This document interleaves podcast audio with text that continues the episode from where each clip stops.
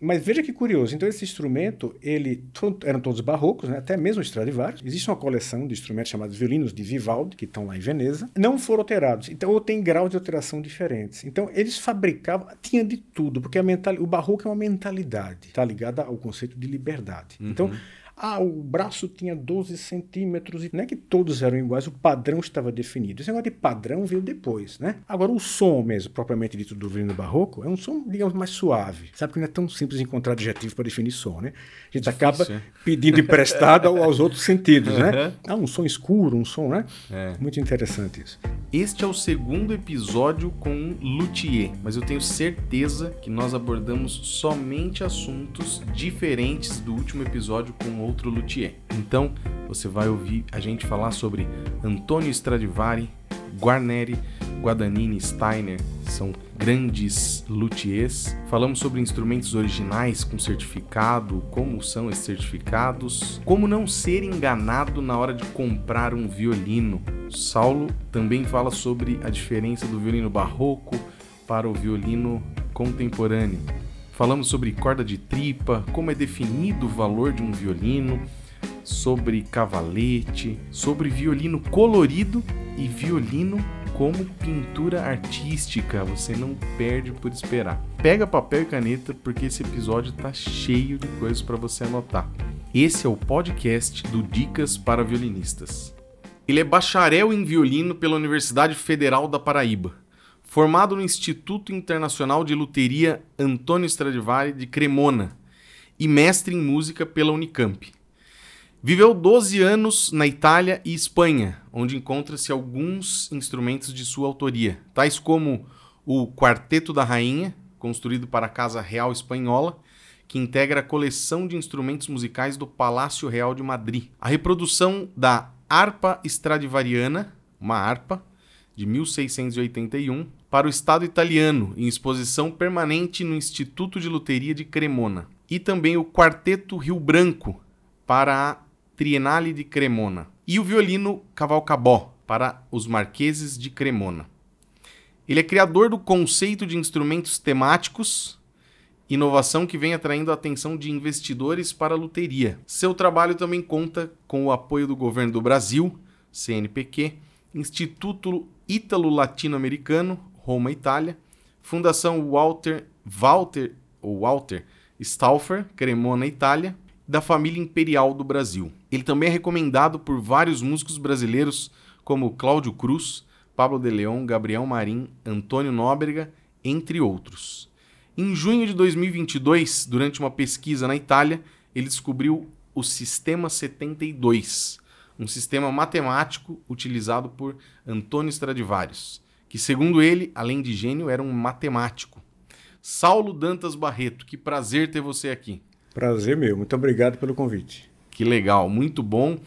Tá pertinho aqui da gente, né? Mora aqui pertinho.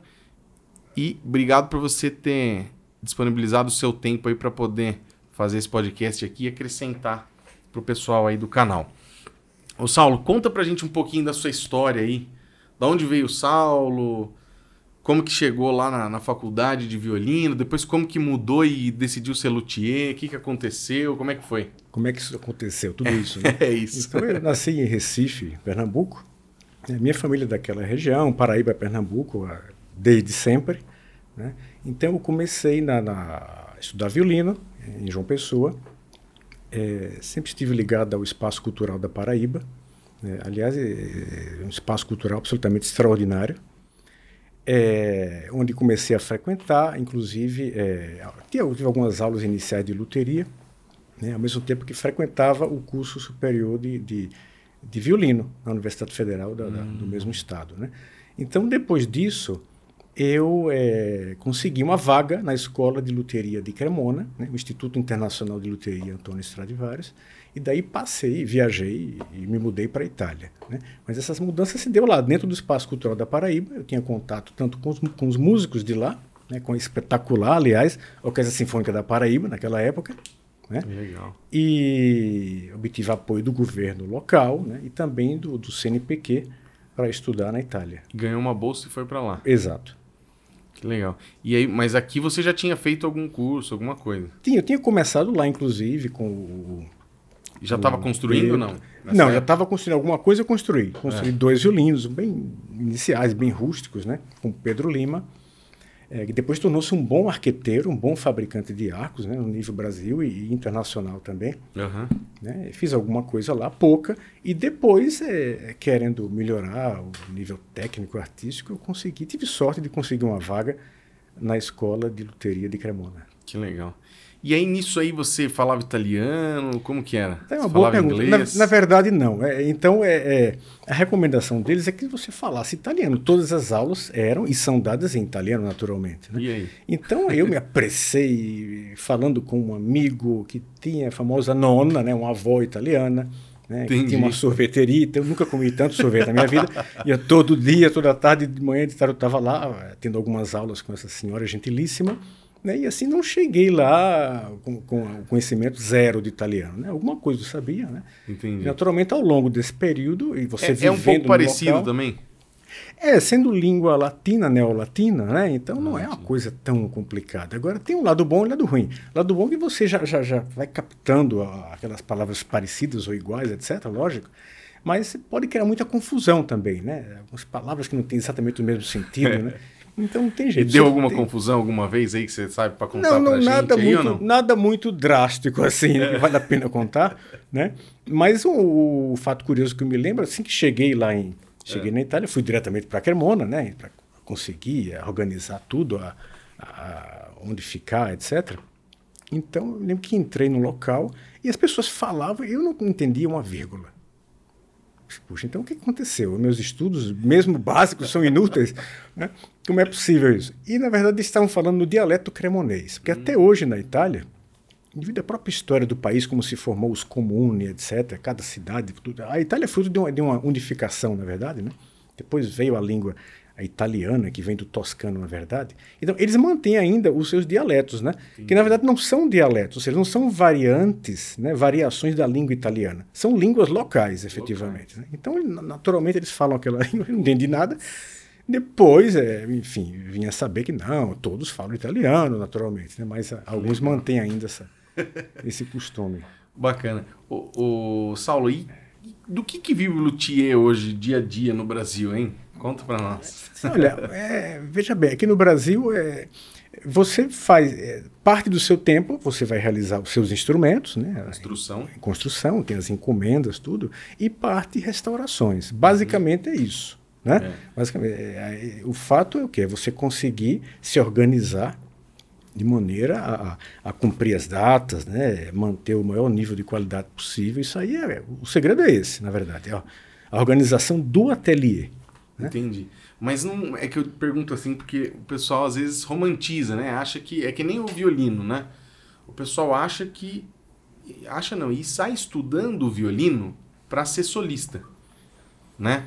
O cara ele estuda o violino para ele ser solista. Então ele vai todos os concertos de violino. Mas na verdade, pouquíssimos vão ser solistas, né? É, o estímulo inicial é esse. É esse, essa é a isso. parte mais bonita. Você é. vê o termo romântica, né? Chama muito a atenção. Esse, o estímulo vem daí, efetivamente. Né? Uhum. E... É igual o luthier, ele não. É a mesma coisa. Ele está estudando para ele construir o violino, para ele mas no fim possível. das contas ele não vai só fazer isso daí, né? Não, não. E na verdade aí, essa não é uma má notícia, não, vamos dizer assim, é. né? Nem era essa a sua é intenção boa, também. Não, é uma, é uma boa, boa né? notícia. Até porque com restaurações você aprende muito, né? Sim. Aliás, a, a, diferença que há entre a, digamos aquela parte de restauração e a parte da criação de suas obras, a diferença é muito grande. Ah, você está lidando com violinos. Não, é, é completamente diferente. Quando você está sendo restaurador, você tem que se anular como artista. Você não tem que criar nada. A sua Só técnica. Restaurar aquilo. Exatamente. Cara. Fazer com que aquilo volte ao que era, dentro de certos limites, naturalmente. Né? Então não tem que fazer nenhuma inovação, implementar inovações no, no, no violino de 1800. Isso é um absurdo. Né? Outra coisa é no momento da criação de suas obras. Uhum. Só uma licencinha aqui para lembrar você que está assistindo esse podcast aqui, quando está vendo os nossos vídeos, eu peço para você, que é de graça, não custa nada para você, deixar o seu like se você está gostando do vídeo. Deixa o seu comentário, está assistindo, surgiu uma dúvida, quis comentar alguma coisa, deixa aqui que eu mesmo venho responder. E não se esqueça, se inscreva no canal, ative as notificações para você sempre estar tá recebendo as notificações. Opa, saiu o podcast fulano. Opa, saiu esse vídeo aqui ali. Se inscreve no canal, você fortalece aí pra gente sem gastar um centavo e tá ajudando aqui o nosso canal também. Vamos lá, vamos continuar. Quais são as, as, as diferenças, as maiores assim diferenças que a gente pode ver e, e saber perceber para a gente falar pro pessoal, né?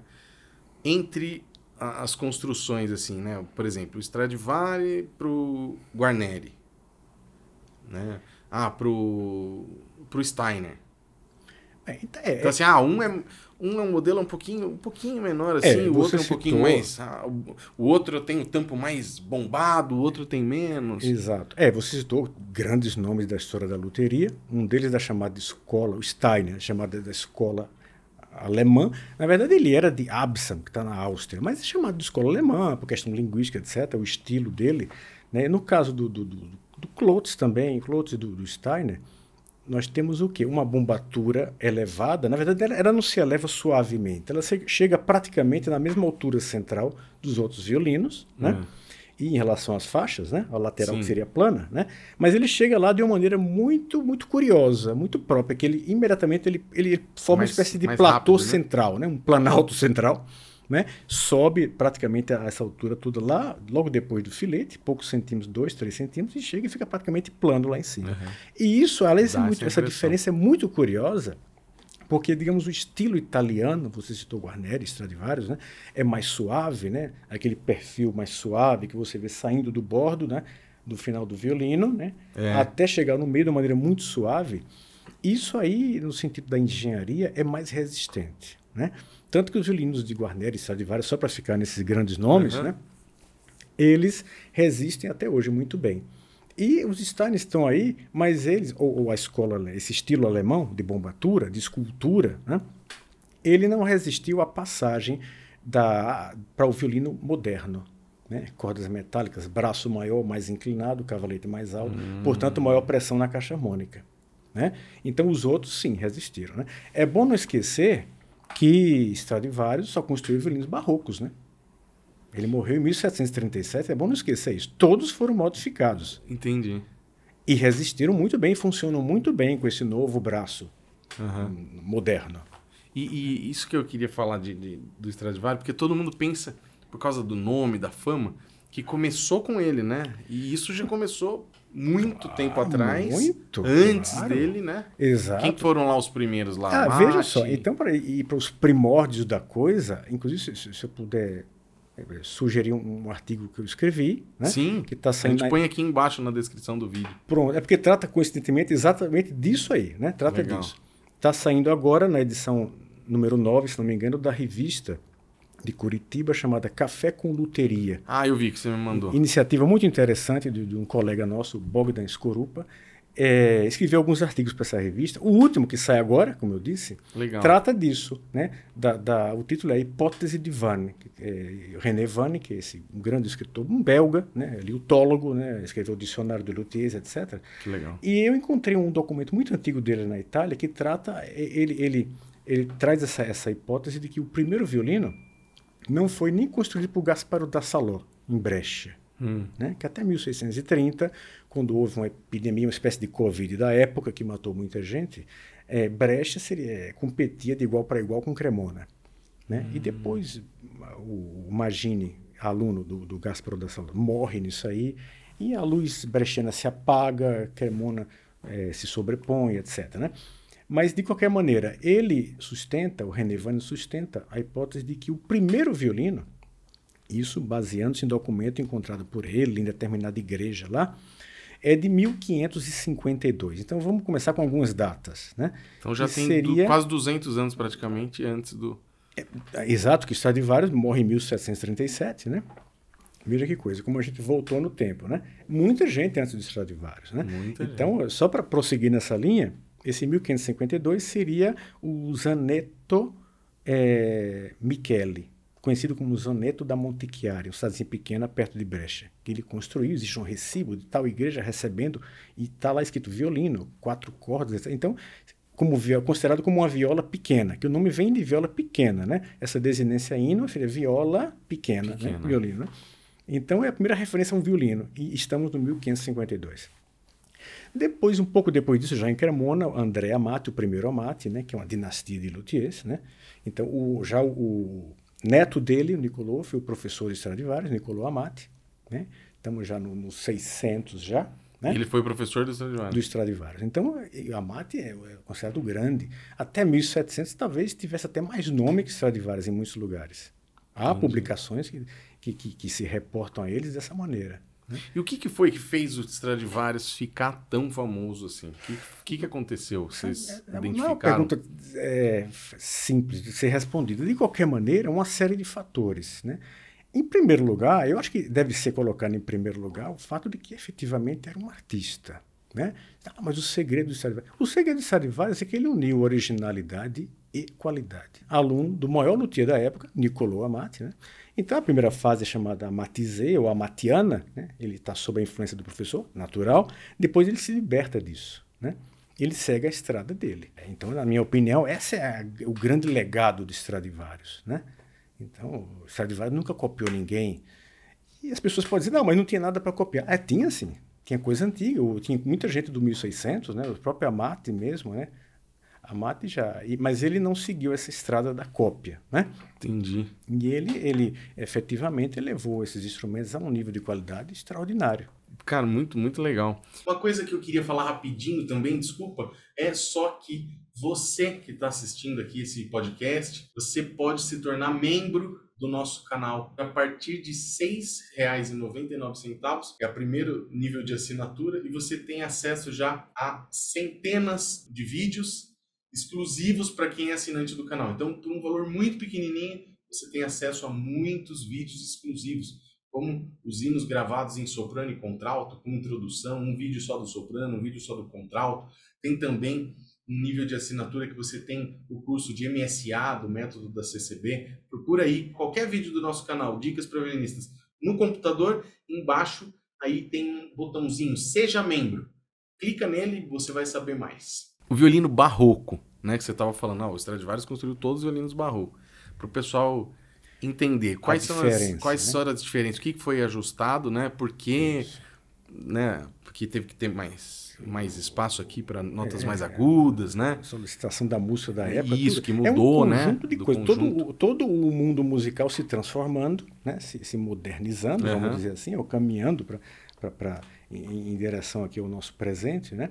E o violino barroco ele tinha o braço, o braço menor e menos inclinado. Portanto, ah, o ângulo, é, o ângulo das cordas no cavalete, ele era, era bem menor, o cavalete mais baixo, então a pressão dessas cordas, que por sinal eram de tripa, em sua maioria. Isso, isso é outra coisa que eu vou falar depois para é, você explicar. A pressão era menor no cavalete, né? Então, o instrumento que efetivamente tinha um som muito bonito, né? A afinação era muito mais baixa, Era mais né? baixo, lá não era com esses 42 ou 43, como hoje, muito mais baixo. Até 44, como já tem aí. Imagina, né? O pessoal parece que é mais brilho, etc. É, né? diz que é. Mas veja que curioso. Então, esse instrumento, ele eram todos barrocos, né? até mesmo Stradivarius. A né? do barroco era 17, é isso? Quase 17. 17. Aí que tá. É, era isso que imaginamos. Até porque a, a exatidão, nem na construção do violino nós temos. Existe uma coleção de instrumentos chamados violinos de Vivaldi, que estão lá em Veneza. Hum.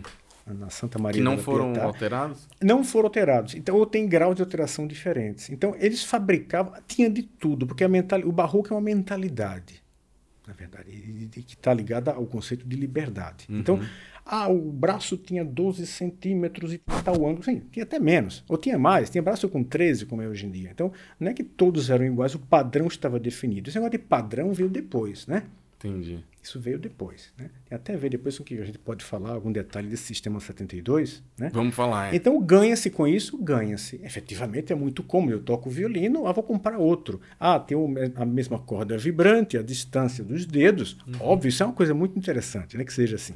Mas perde-se também em diversidade. Né? Agora, o som mesmo, propriamente dito do violino barroco, é um som, digamos, mais suave. Sabe que não é tão simples encontrar adjetivo para definir som, né? A gente Difícil, acaba é? pedindo emprestado aos outros sentidos, né? Ah, um som escuro, um som, né? É. Muito interessante isso. É, de qualquer maneira, é um instrumento que tinha uma, uma, uma, riqueza harmônica muito grande. Não muito potente, podemos resumir dessa maneira. Então passa o tempo, então é os compositores, que é, o, o carro-chefe dessa modificação toda veio dos compositores, né? Então temos aqui compositores, intérpretes e luthiers, esse tripé da música instrumental. Uhum. Então os compositores, a composição está avançando, agora eu estou precisando de um violino que, que, que, que eu possa tocar tal coisa. E agora Opa. tem mais instrumentos na orquestra, mais Exato. metais. Então o violino, é, você imagina, eu vou tocar o concerto de Brahms com violino barroco, é um absurdo, ninguém vai ouvir nada, né? Uhum. Então pode ser um som muito bonito. Aliás, o instrumento, o, o, o, termo instrumento de câmara é isso, né? Instrumento de quarto, por assim dizer, de, de, de lugar reduzido, uhum. não teatro vasto, né? Modificações sociais, o público entra, o público agora é um público pagante, né? O artista não é só mantido pelo mecenas, né? Uhum. É, primeiro que rompeu com isso, podemos dizer que foi um pouco Mozart começou, depois já Beethoven como compositor, ele já, já isso já praticamente instaura isso aí. Mas de qualquer maneira, voltando para o violino, um som suave, muito rico, com a série harmônica muito maior, muito rica. Né? Então, mod essas modificações, aumentar o tamanho da corda vibrante do braço, aumentar a inclinação, mais pressão no cavalete, isso gerou o quê? Mais potência. Uhum. Né? É aí onde o, a escola alemã, nós falamos anteriormente, começa a ficar um pouco para trás. Ele não resiste tão bem a isso. Né?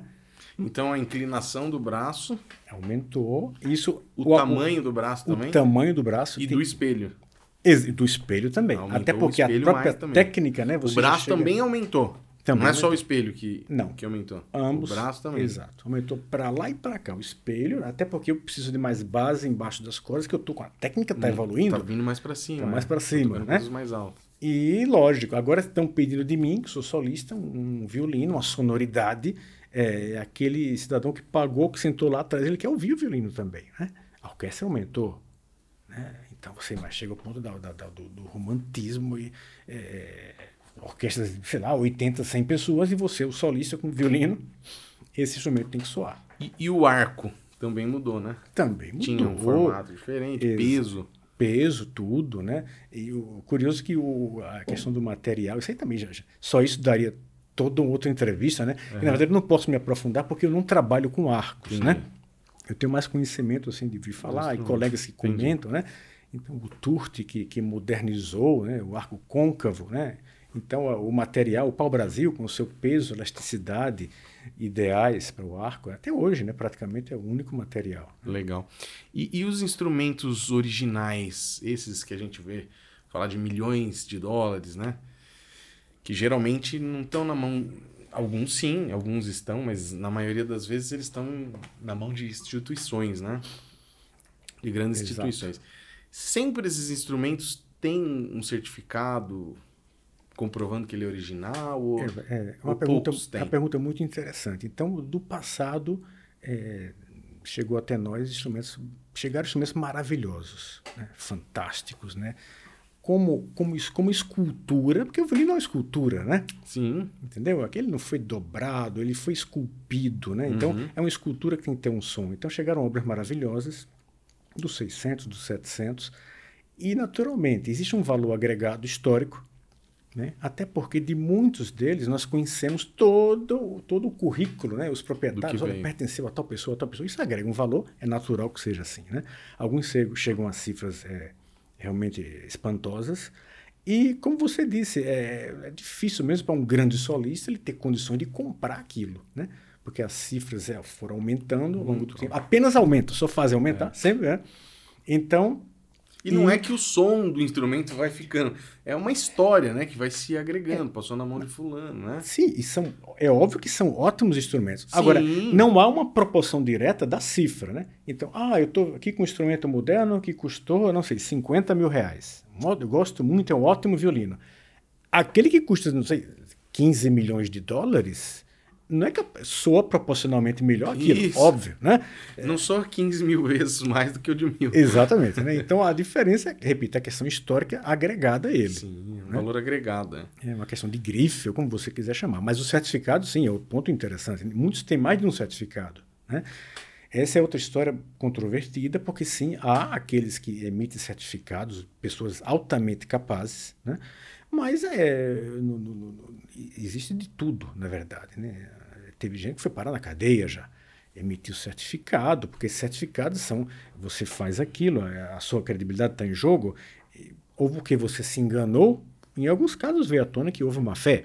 Sim, para Foi poder. parar na cadeia, então é benefício cômodo. E você pensando bem é cômodo, porque aí eu assino aqui, digo que aquilo é A e ganho 10% do valor que eu mesmo vou atribuir, 6%. Você entende?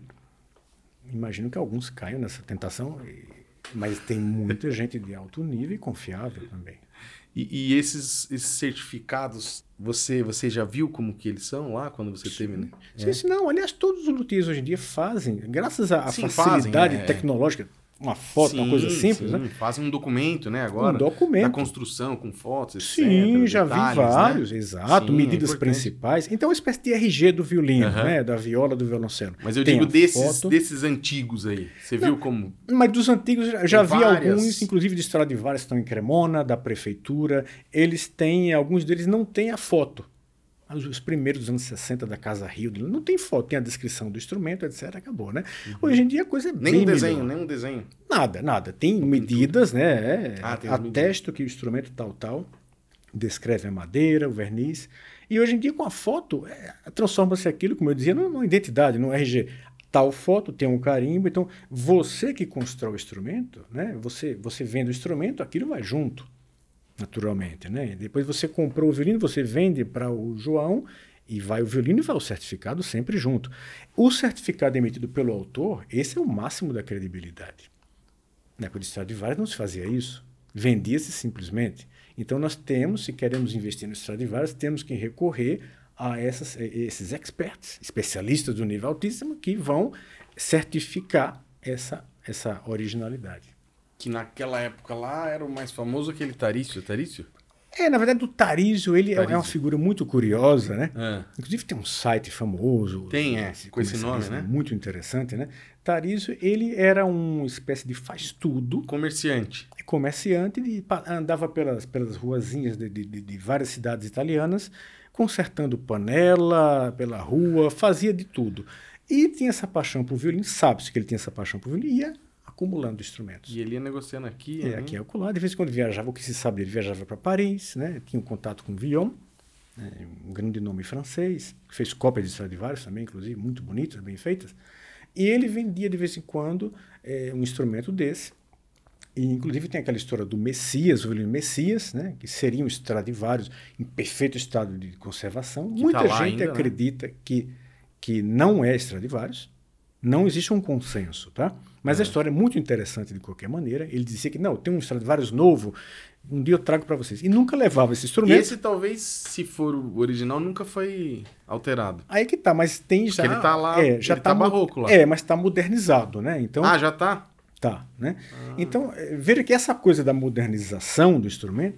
eh, Lógico, nós compreendemos isso, né? Ótimos autores, instrumentos que soam muito bem. E, num certo sentido, é uma pena, né?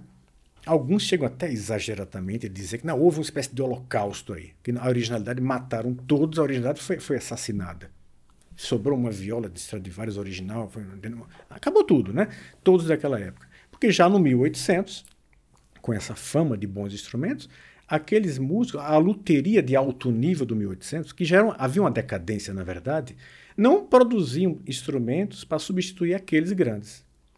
Mas bem, eles modificavam aqueles para necessidades atuais. Entendi. Né? Também produziam, né? Mas, ó, um exemplo, Paganini utilizava um instrumento de, de, de, de 100 anos antes. Il canone, né? Ou seja, o canhão, que é um instrumento Uhum. muito potente, né? Então, é um instrumento do século anterior. Isso é um exemplo muito curioso, muito significativo. Né? Sim. Como que o cara faz pra não ser enganado, então. Sal? Coisa é ele sempre é procurar profissionais conceituados. Né? Nessa profissão, aliás, em qualquer profissão, a credibilidade é tudo. Né? Uhum. Então, esses que eu citei aqui, eu não vou citar nomes, não é o caso, mas alguns casos de nomes famosíssimos, né, que terminou indo preso, aconteceu na Europa também. E é, para quem quer investir nesse mundo, é ter cuidado, né? Ter cuidado. Aliás, isso é um ponto a favor, que você me lembro bem agora, você falou, levantou a, bola legal, que é um ponto a favor dos instrumentos novos, né, de qualidade. Então, Isso, você é. foi ali na, casa do luthier do João da Silva, vou comprar um violino que ele fez agora. Ele está dizendo, está emitindo o certificado. Isso é indiscutível. Né? É um ponto a favor dos bons E ele tá luthiers cobrando tanto. tanto E aquele violino é aquilo ali. E será, é fácil de, de, de você verificar isso daqui a 5, 10, 50, 100, 200 anos. Uhum. Ah, imagina um certificado emitido por Stradivarius. Pronto. Pois é. Definitivo. Não precisaríamos dessas pessoas. E repito, não é que todos são, a maioria, sim, é um grande número de honestos e capazes. Mas nesse meio tem aquele que pode querer se aproveitar. Sim. né? Acontece, aliás. É. Entendeu? E, e- eu falo, eu tô perguntando bastante disso, porque uma vez você sabe que eu fiz um vídeo no canal faz já alguns anos atrás. E escrevi assim: Eu tenho um violino Stradivarius. Né? E eu falava assim: Falei, gente, eu quero falar nesse vídeo aqui para você que tem um violino antigo, que tá dentro escrito assim, feito Antônio Stradivarius tal. Provavelmente não é, não fica sonhando com isso, né? Porque muito dificilmente isso daí ia cair na sua mão, né? Sem a dúvida. Porque assim, por mais que, ah não, mas é que a, a, a avó da minha tia-avó que chegou da, da, da Alemanha eu- e eles trouxeram na, Hum. fugindo da guerra e aí não podia mostrar. E aí tem sempre essas histórias, né? E o pessoal... Acontece Tem muito. gente que fica, às vezes, se iludindo com aquilo, né? E vai se criando uma história. E aí vem um outro que ele conhece menos ainda e ele fala mais alguma coisa e, e vai, né? E até veio uma pessoa embaixo no comentário escreveu assim: Eu tenho um Stradivarius, eu tenho certeza que é original. Então, é. é E eu falei assim, tá bom, se você acha que é, tudo bem, né? Porque eu acho que. Eu, eu falo pro pessoal assim: é, mas Ricardo, isso não pode acontecer? Eu falo, cara, pode. Mas qual é a probabilidade de. A, de, de 1700, de 1800, ninguém em toda essa trajetória perceber isso e vir cair aqui, na nossa mão, aqui nos anos 2000, nos anos 90, 70, 50 que seja. É o que você falou. É dificílimo. Não é impossível. Não é impossível. né? Mas Isso. estamos bem próximos né, do impossível. Né? Então eu já fui muito procurado, meus colegas também, tem muitas histórias. O pessoal liga animado. A primeira coisa, olha, vamos cair na real. É muito difícil que É seja. isso. Vamos dar uma olhada. Mas desde já lhe preparo, isso é praticamente impossível. Impossível. Pelos motivos que você elencou. É, é. É isso aí, não tem muito, né? Por- Por eu ter o conhecimento do canal, né, no Instagram, o pessoal um dia também. Já, já me aconteceu isso umas duas, três vezes, mas esse aí, ele foi, ele foi insistindo muito. Eles é, passando num, num lixão, acho que era, e viram um violino. E pegaram, e aí, não, é um Stradivarius. É um- aí começa aquela história. Aí é, é- você levantou a bola para emissora de TV É, né? Porque eles amam esse tipo de coisa, né? Que chama atenção e dá ibope e tal. E acredita-se que esse instrumento pode ser um Stradivarius original do ano 1000 e vai levar não sei aonde. E o cara... E eles levaram, cara, num, num luthier de guitarra, acho, de violão que tinha na cidade do cara. E o cara, pra aparecer na televisão ali, ele começou a falar umas coisas, sabe? Não, por causa que a madeira tá assim, assado. Isso daqui é provavelmente tem uma grande chance de ser. Cara, os veja caras que- fizeram um negócio. É, tudo isso que você está falando é, tem o aspecto mais interessante, na minha opinião, sabe qual é? É que note que dentro da música erudita, um dos nomes mais populares é o Stradivarius. É muito legal isso, né? É muito interessante. né? Eu, particular, sendo luthier, né? é, E meu- meus colegas também, acho que eles acham isso é uma coisa Sim. espetacular para nós. E aí o cara, ele falou, Ricardo, você tem alguém de confiança? Eu falei, cara, e acho que ele não sei de que cidade que ele era, do Rio de Janeiro, eu acho. Eu falei, olha, no Rio eu não conheço ninguém, eu vou perguntar aqui.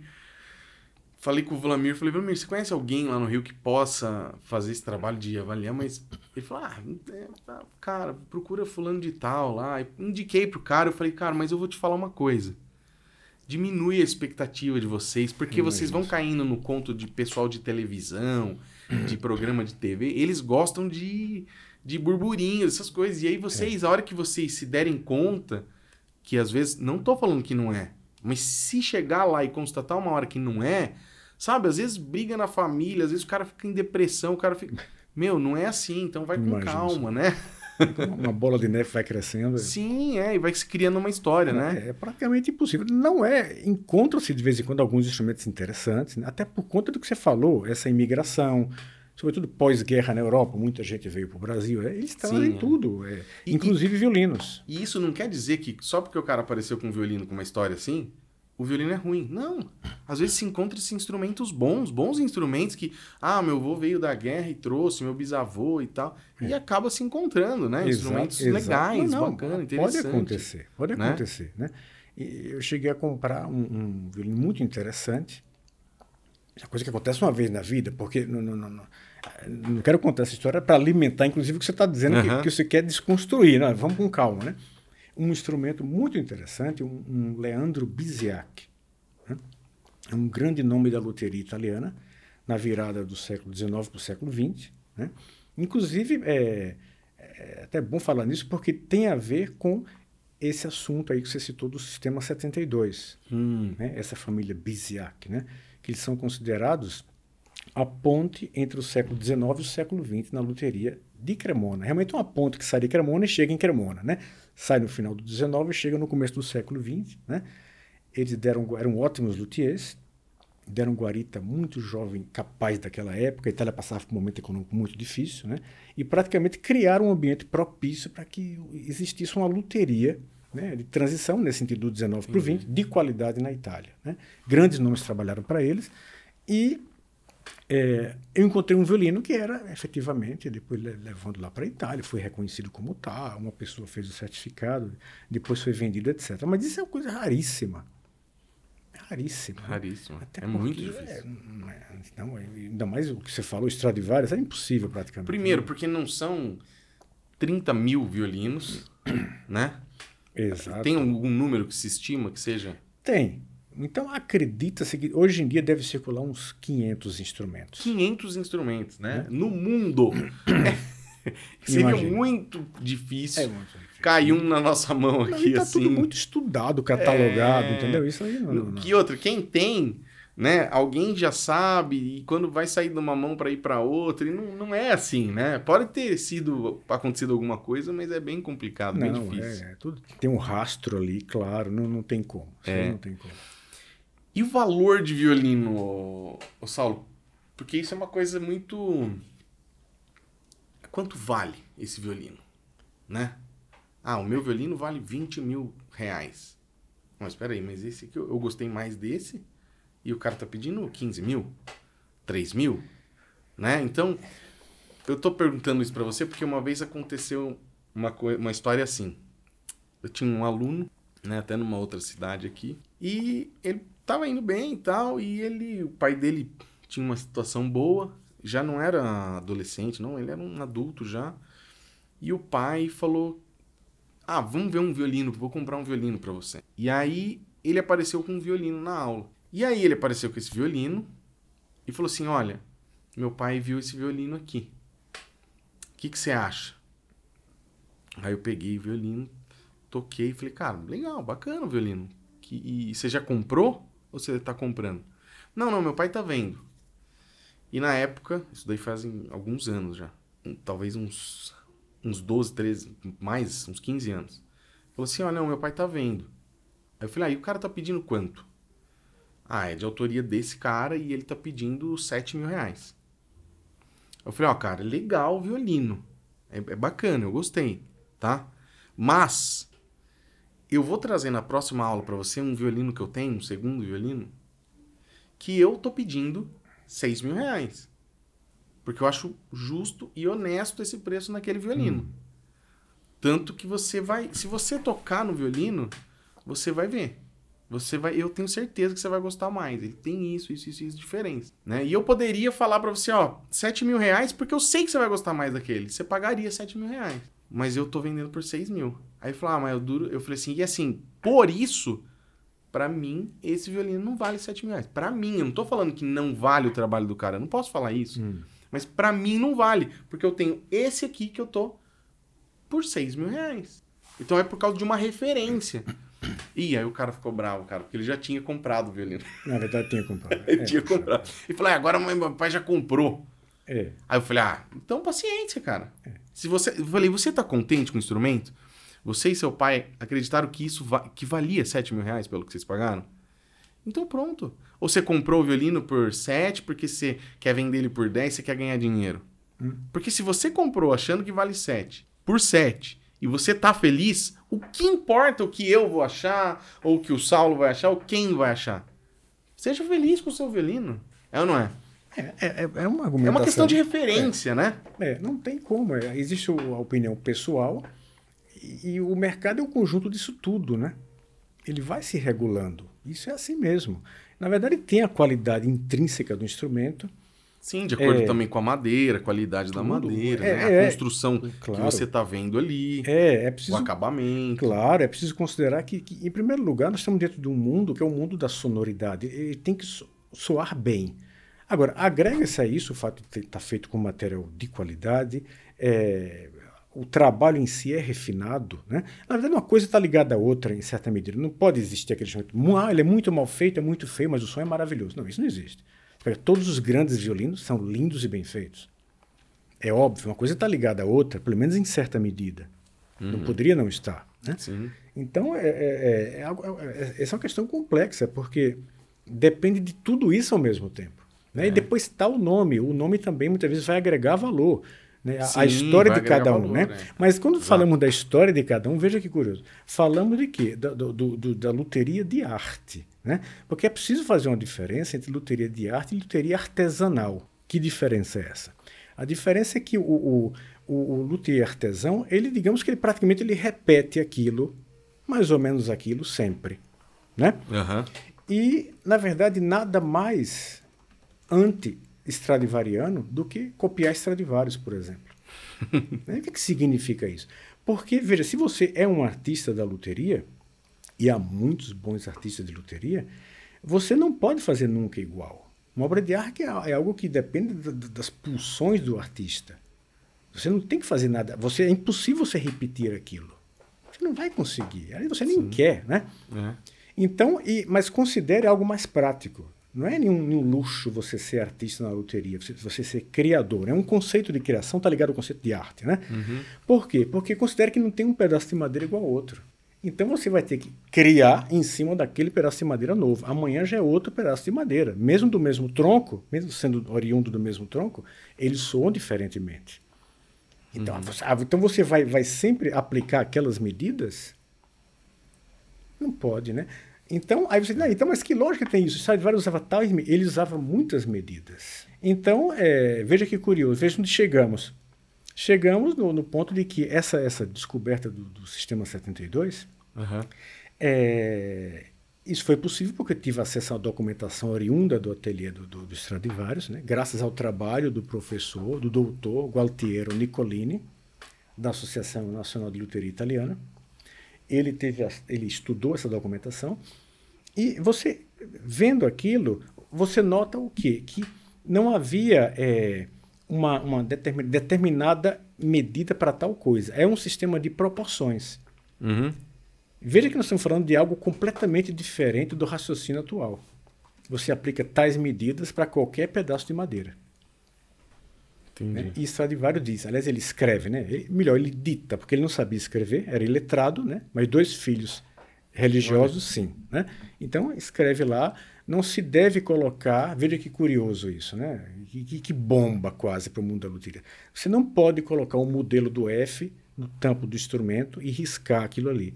Você tem que fazer um furo no meio e, e crescendo para cima para baixo, dependendo do som da madeira. Aí você, espera, aqui tem algo de extraordinário.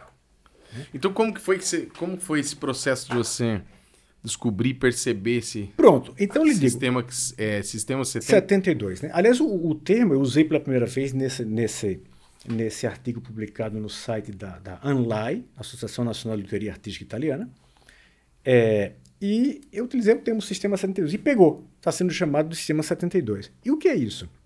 Praticamente eu notei que havia, tinha umas notações lá que ou as pessoas viram, não, não entenderam, ou não se deram conta, simplesmente não, não, não deram muita importância àquilo. Então você tem uma letra, tem um P72, P42, P43, aqui e acolá. Mas que loucura é essa, né? Uma é. coisa algébrica aqui, de vários, né? Então, na verdade, ele fazia o quê?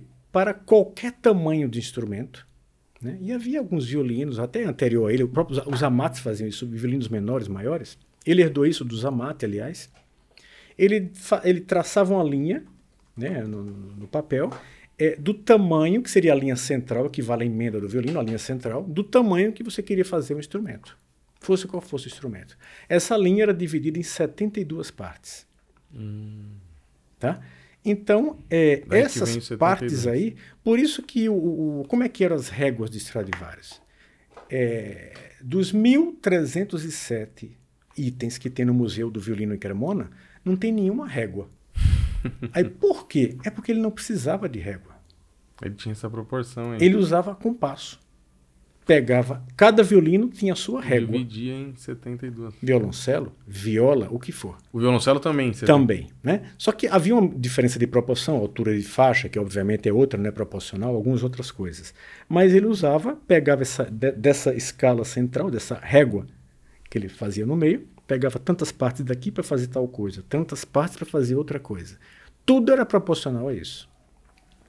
Então veja que nós estamos falando de um, de um raciocínio diferente. De repente nós estamos usando uma língua errada.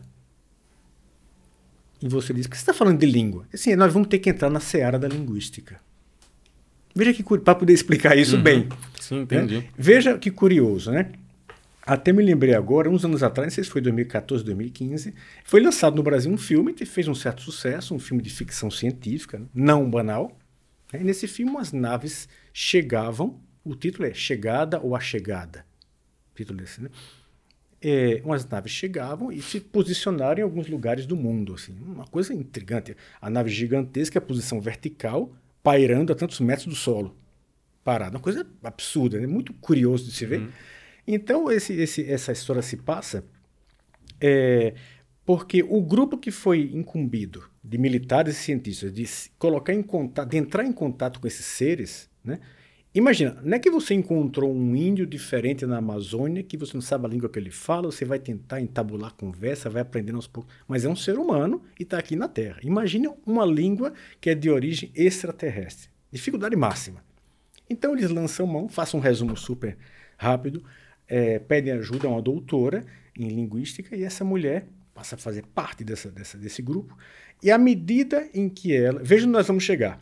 À medida em que ela começa a entender a linguagem desses seres, ela começa a, a ter, por assim dizer, uns poderes diferentes. Vamos exagerar isso aí, né? Ela começa a ver o tempo, não só tem acesso ao passado através das recordações, o presente, mas ela começa a ver o futuro. Hum.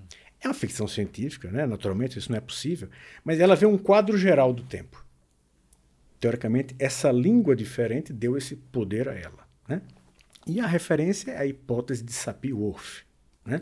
E essa hipótese diz o quê? Uma coisa muito interessante. Ela diz simplesmente isso: que dependendo da língua que você fala, você tem uma cognição do mundo diferente. Você pensa de maneira diferente. diferente. Né? E me vem à cabeça uma frase muito engraçada que é atribuída ao imperador Carlos V que lá no 1500 e pouquinho dominou grandes, muitos territórios da Europa, e ele é atribuído a ele a seguinte frase: Eu uso o espanhol para falar com Deus, o italiano para os negócios, o francês para o amor e o alemão com o cavalo. Não, vamos pensar que ele não gostava da língua alemã, alemão, é. não é isso, né? Mas é uma língua que, digamos, quem sabe é, se adapta bem para a questão da disciplina, né? Afinal de contas, mais dura. É, estamos aqui entre músicos ou pessoas ligadas uhum. à música, e uma coisa é você ouvir é, atenção, outra coisa é Achtung. Isso tem um peso. É. Né? Então é um, é um, exemplo que fica. Você vê diferente. É, um exemplo assim mais pro divertido, mas é isso aí. E veja onde é que nós vamos chegar. Então, dependendo, a hipótese de Sapir-Whorf forte, ela já foi derrubada pela ciência. Então, não é que muda o seu raciocínio dependendo da língua que você usa. Mas a hipótese de Sapir-Whorf fraca ela foi confirmada. Em alguma coisa influi. E isso é extraordinário. Então voltamos, ou voltemos a Stradivarius, Stradivarius, que ele herdou do Amate esse sistema, tá? É, que significava uma outra maneira de raciocinar o violino. E você diz, não, isso me parece muito etéreo, muito teórico, isso aí não está uma coisa... Ah, é? Então vamos para fatos concretos. Hum. Quando é que começa a decadência da luteria? ela vai a Mata, Stradivari, tem Storione, é, Bergonzi, estudou com ele, Guarneri, todos, Montagnana, todos os instrumentos você vê lá, vamos para a prática, ótimos instrumentos, ótimos violinos, fantásticos. Né? Chega em Ceruti, Enrico Ceruti, foi o último grande da luteria, professor de Antoniazzi, que já é um nome menor. Ceruti utilizou o sistema 72. Como é que a gente sabe disso? No Museu do Violino de Cremona tem desenho do ateliê dele que tem esse sistema. Hum. Já o aluno, os descendentes, discípulos dele, Antoniati, não utilizavam. Coincidência que ali começou a decadência da luteria? Ou seja, mudou-se a linguagem, mudou-se o raciocínio. Aí vem a comparação, uhum. essa história do filme que eu falei, da, da, língua, sim, né, que sim, te dá um poder, entre aspas, né? E veja que curioso, efetivamente ali começa a chamada decadência da luteria. Caramba. Né? É bem interessante. Pra... Essa documento. Agora, de onde vem isso? Para responder a sua pergunta. Mas de onde veio você foi esses documentos? Eles estão lá. esses documentos têm uma história, parece uma novela, assim, extraordinária. Eles apareceram em, na Itália em 1927. São chamados de documentos Biziac, porque os famosos luthiers Biziac os compraram. Hum. E sempre declararam em artigo de revista, jornal, tudo, que os violinos dele, deles tinham melhorado muito depois que tiveram acesso àqueles documentos Stradivarianos. Hum. Eles não precisavam fazer nenhum tipo de propaganda banal. Eram poderosos, ricos, famosos e grandes artistas, efetivamente. Então, veja que curioso. Então, eles compram isso. Agora, qual era o momento histórico da Itália? É preciso é, entender essa parte do contexto histórico. Era o momento do fascismo. Né? Então, que, na, aparece em 14, em 19 já é um partido político, em 22 Mussolini já é primeiro-ministro, né? muito anterior ao nazismo. Né? Então, veja onde tudo isso se desenrolou, o pano de fundo que essa história está acontecendo. Então, o líder fascista de Cremona era um tal de Farinati. Farinati, muito esperto, tinha batido de frente com Mussolini.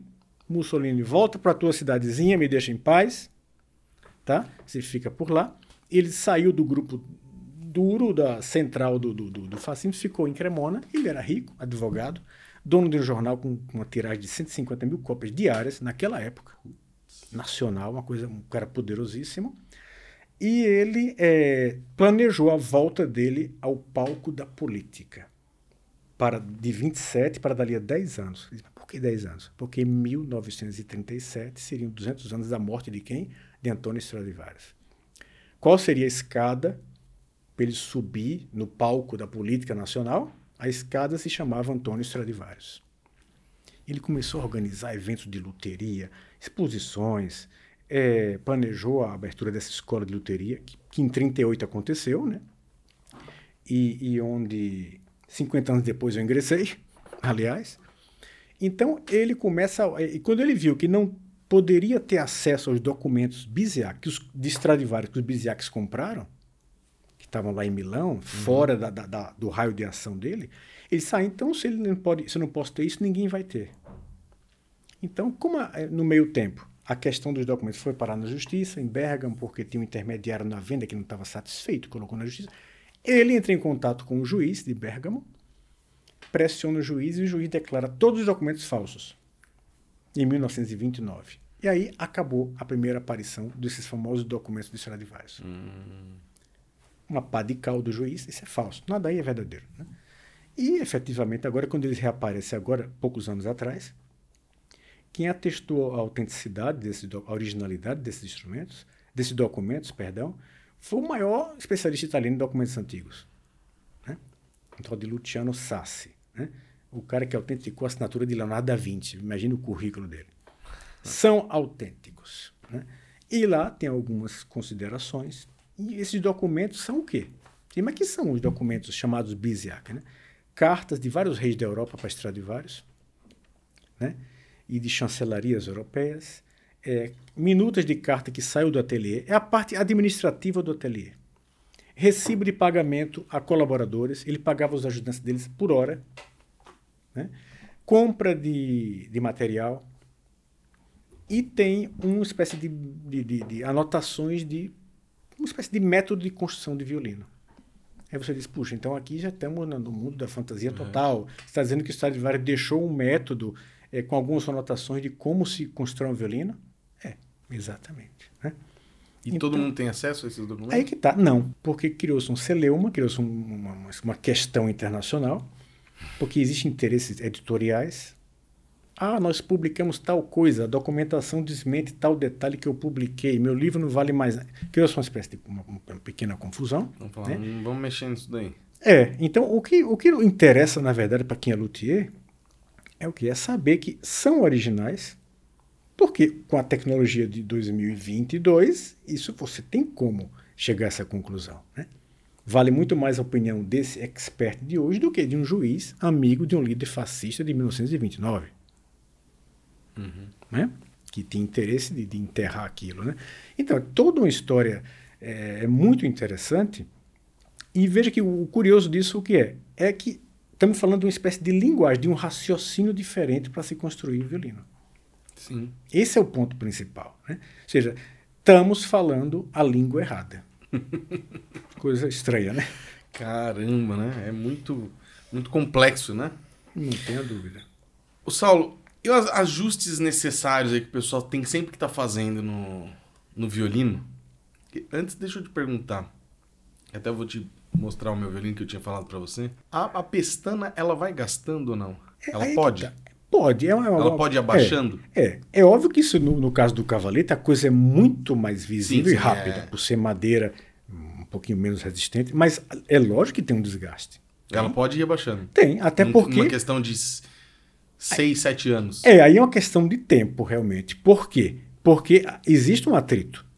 As cordas estão é, você tá passando. Tá ali né? É, e você troca a fina, troca, vai fina, desgastando. Vai...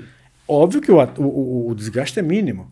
Até porque a madeira está colocada, é transversal em relação à, à, fibra do espelho, lógico, né? As fibras estão aqui, as cordas estão cruzando, uhum. confere uma resistência muito grande, mas ela vai baixando.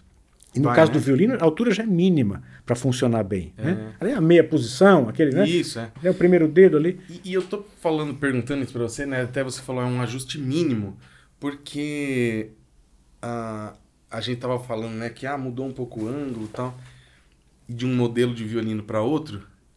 E para mim, pelo menos, assim, o meu filho não tem muito isso, que ele pega qualquer violino e ele toca igual ele toca em qualquer um. Hum.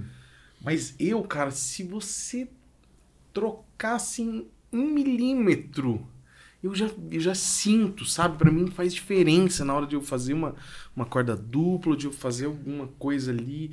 Eu falo, não, isso aqui tá diferente né? E para mim eu tenho que a minha pestana não tava assim, ela foi ficando ao longo do tempo. Ela foi abaixando.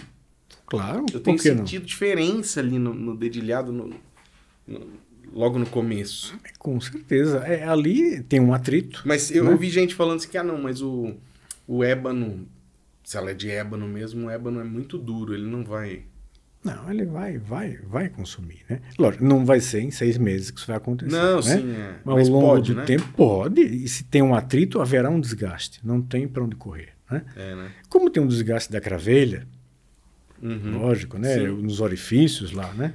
E quais são os, os ajustes necessários que, que o cara que está assistindo a gente aqui, né? A pessoa que está assistindo a gente tem que estar tá sempre atento no violino dele para estar tá levando, porque tem gente que acha que o violino você comprou pronto, né? E não, é que nem uma bicicleta, um carro, você tem que levar lá, é, trocar o óleo, lavar. Periódica, claro, exato. Então, né? é, Como que é o violino? É que você comprou, ah, então tá aqui, Pronto, essa situação acabou. vai durar para sempre. É. Não existe isso, né? Então, a primeira coisa que eu já falei isso para muitos colegas também, a gente se diverte, se diverte às vezes conversando sobre isso, e clientes também. Eu digo, olha, os automóveis consomem gasolina, em outros combustíveis, vamos falar gasolina. Violino consome corda. Então não vamos esquecer isso elas têm um tempo de vida. Sim, sempre. Né? Me aconteceu muito do pessoal ligar. Não, mas eu toco em tal região, tal nota, isso não acontecia antes. Olha, vamos fazer uma coisa. Troca, Troca as cordas e depois liga. Fala. A maioria não liga depois. Não liga. Era aquilo. Né? Então elas têm, você tem que estabelecer um tempo. Nós sabemos que no caso brasileiro, alto imposto para importação de cordas é um absurdo, mas é um fato. É, é. é não é tão, uma coisa tão simples estar tá trocando corda com, com periodicidade Sim, assim, né? É. Mas você tem que estabelecer um tempo. Tem, é. né? Estabelece um tempo e depois começa alguma coisa estranha, é a corda que está ficando velha. Né? No que diz respeito à estrutura do violino mesmo, ou ao outro acessório como o cavalete, então é, é querer demais uma peça tão pequena, tão delicada, que está suportando vários quilos. Que não está presa, é, fixada. Não está, está encaixada, exato, não está colada nada. Que ele trabalhe bem se estiver um pouquinho inclinado. Coloca esse pobre coitado reto. Então, é, é, é manter ele, você afina, a tendência final ao afinar é que as cordas puxem ele de alguma sim, maneira, sim. o cavalete para lá, né? Apesar de que coloca o lápis, ela tem que deslizar. Uhum. Mas com a ação do breu, ela termina, né? A umidade, isso e aquilo. Isso. Vai... Ele vai entortando. Então você hum, repõe essa, coloca ele na posição original. Isso, isso é fundamental. Então, tanto que há cavaletes bem feitos que duram anos. Outros duram seis meses. Ah, tá, já empenou. Ah, porque você, você tem que ter esse cuidado diário. Né? Uhum. Então, vamos pegar o exemplo dos nossos amigos lá, os oboístas, que preparam, também no caso do, do, do a palheta, o clarinete, também o fagote, ele prepara aquilo, é uma coisa muito mais complexa do que colocar o cavaleiro no lugar. Uhum. Né? Então, isso é fundamental para a durabilidade dessa peça, né? que tem um papel assim fundamental, fundamental também. Né? Não tenha dúvida. Isso aí. A é... alma também, né? A alma também. A alma também não está fixada. Não está fixada, né? A gente vê... Com a mudança do clima, umidade, é, ela vai pode... sair. E a gente fala brincando, não, é, parece alma penada, ela anda. É, acontece, né? Porque alguma pequena pancada no violino, ela não está colocada com uma pressão gigantesca, né? Até porque você vê a estrutura do violino, a alma é muito fácil quebrar o violino de dentro para fora. Né? Difícil é de fora, pra, ele está feito para isso, para aguentar a, a, a, pressão do cavalete. Né? Afinado, coisa... você sabe dizer quantos quilos tem de pressão ali ou não? No cavalete Olha, ex exatamente não, mas o que se vê em tanto embalagem de corda como se comenta em escola, etc., é cerca de 20 quilos por aí. Talvez alguma coisa. É muita coisa. É muita As coisa. As quatro cordas afinadas. Exato. Se você considerar que um violino é um objeto de madeira delicado que não tem meio quilo. Uhum. São números extraordinários, né? E a força que é exercida de, de, tor de torção, assim, de... Oh, é, seria, na verdade, a tração, atração, é, a tração das cordas. Que ela é, é também, tem uma medida para isso? Veja que, curiosamente... Aliás, eu, eu, eu, eu, eu acho que essa pergunta foi feita para um colega meu também. Geralmente nos fazem essas perguntas aí. Então, efetivamente, a utilidade de saber esse número é mais uma curiosidade. É, uma curiosidade, né? É uma curiosidade, né? Então, é, é, você tem que construir o instrumento, ele tem que resistir a essa, essa força de tração, né, que a corda está puxando né, a, a, a, a, voluta, a caixa de cravelhas para cá, né, como, uhum. ou daqui para lá, vai dando a mesma. E isso aí é, é mais uma curiosidade. Uma curiosidade né? você, aqui tem que funcionar, isso tem que ser durável, Sim, né? né? mas a, utilidade de saber essa, essa aí, não, não para nós não, não existe, não, na é. verdade, entendeu? Só uma curiosidade de saber, poxa, é, tem tantos quilos aqui em cima. Mas é, é, então seria isso aí, essa, essa, essa pressão no cavalete, né? Uhum. Voltando ao, ao, famoso cavalete, a alma é a alma do negócio, o cavalete é o coração, ele está tra transmitindo essas vibrações para o tampo harmônico, para a caixa harmônica, isso é fundamental. É. Pelo menos mantém esse pobre coitado reto, né? Isso dá muita diferença, né? Ah, nossa, dá muita Até diferença. Você nota já nos pezinhos, né? Ah, mas eu não estou entendendo, o curvilíneo é curvo, eu olho de lado e não sei se o cavalete está certo ou não. É, é, uma, é, é, justo, né? É, mas, então, olha para os pezinhos, daí, vê se eles estão encostados. Tá certinho, né? né? Se um lado não está mais alto. É, né? Mas faça isso com a frequência, porque pode ser que você olhe, ah, mas o pé está encostado e o cavalo está torto. Sim, claro. Porque uhum. se a gente pegar a câmera e acelerar isso aqui, fizer uma câmera mais rápida, né? O que que acontece? O você puxou, o cavalete fez isso, né? Mas a pressão continua havendo. O pezinho levantou aqui. Depois, depois que fizer isso, ele vai fazer isso. Que o pezinho vai ele chegar vai lá, né? Só que isso aqui não volta sozinho.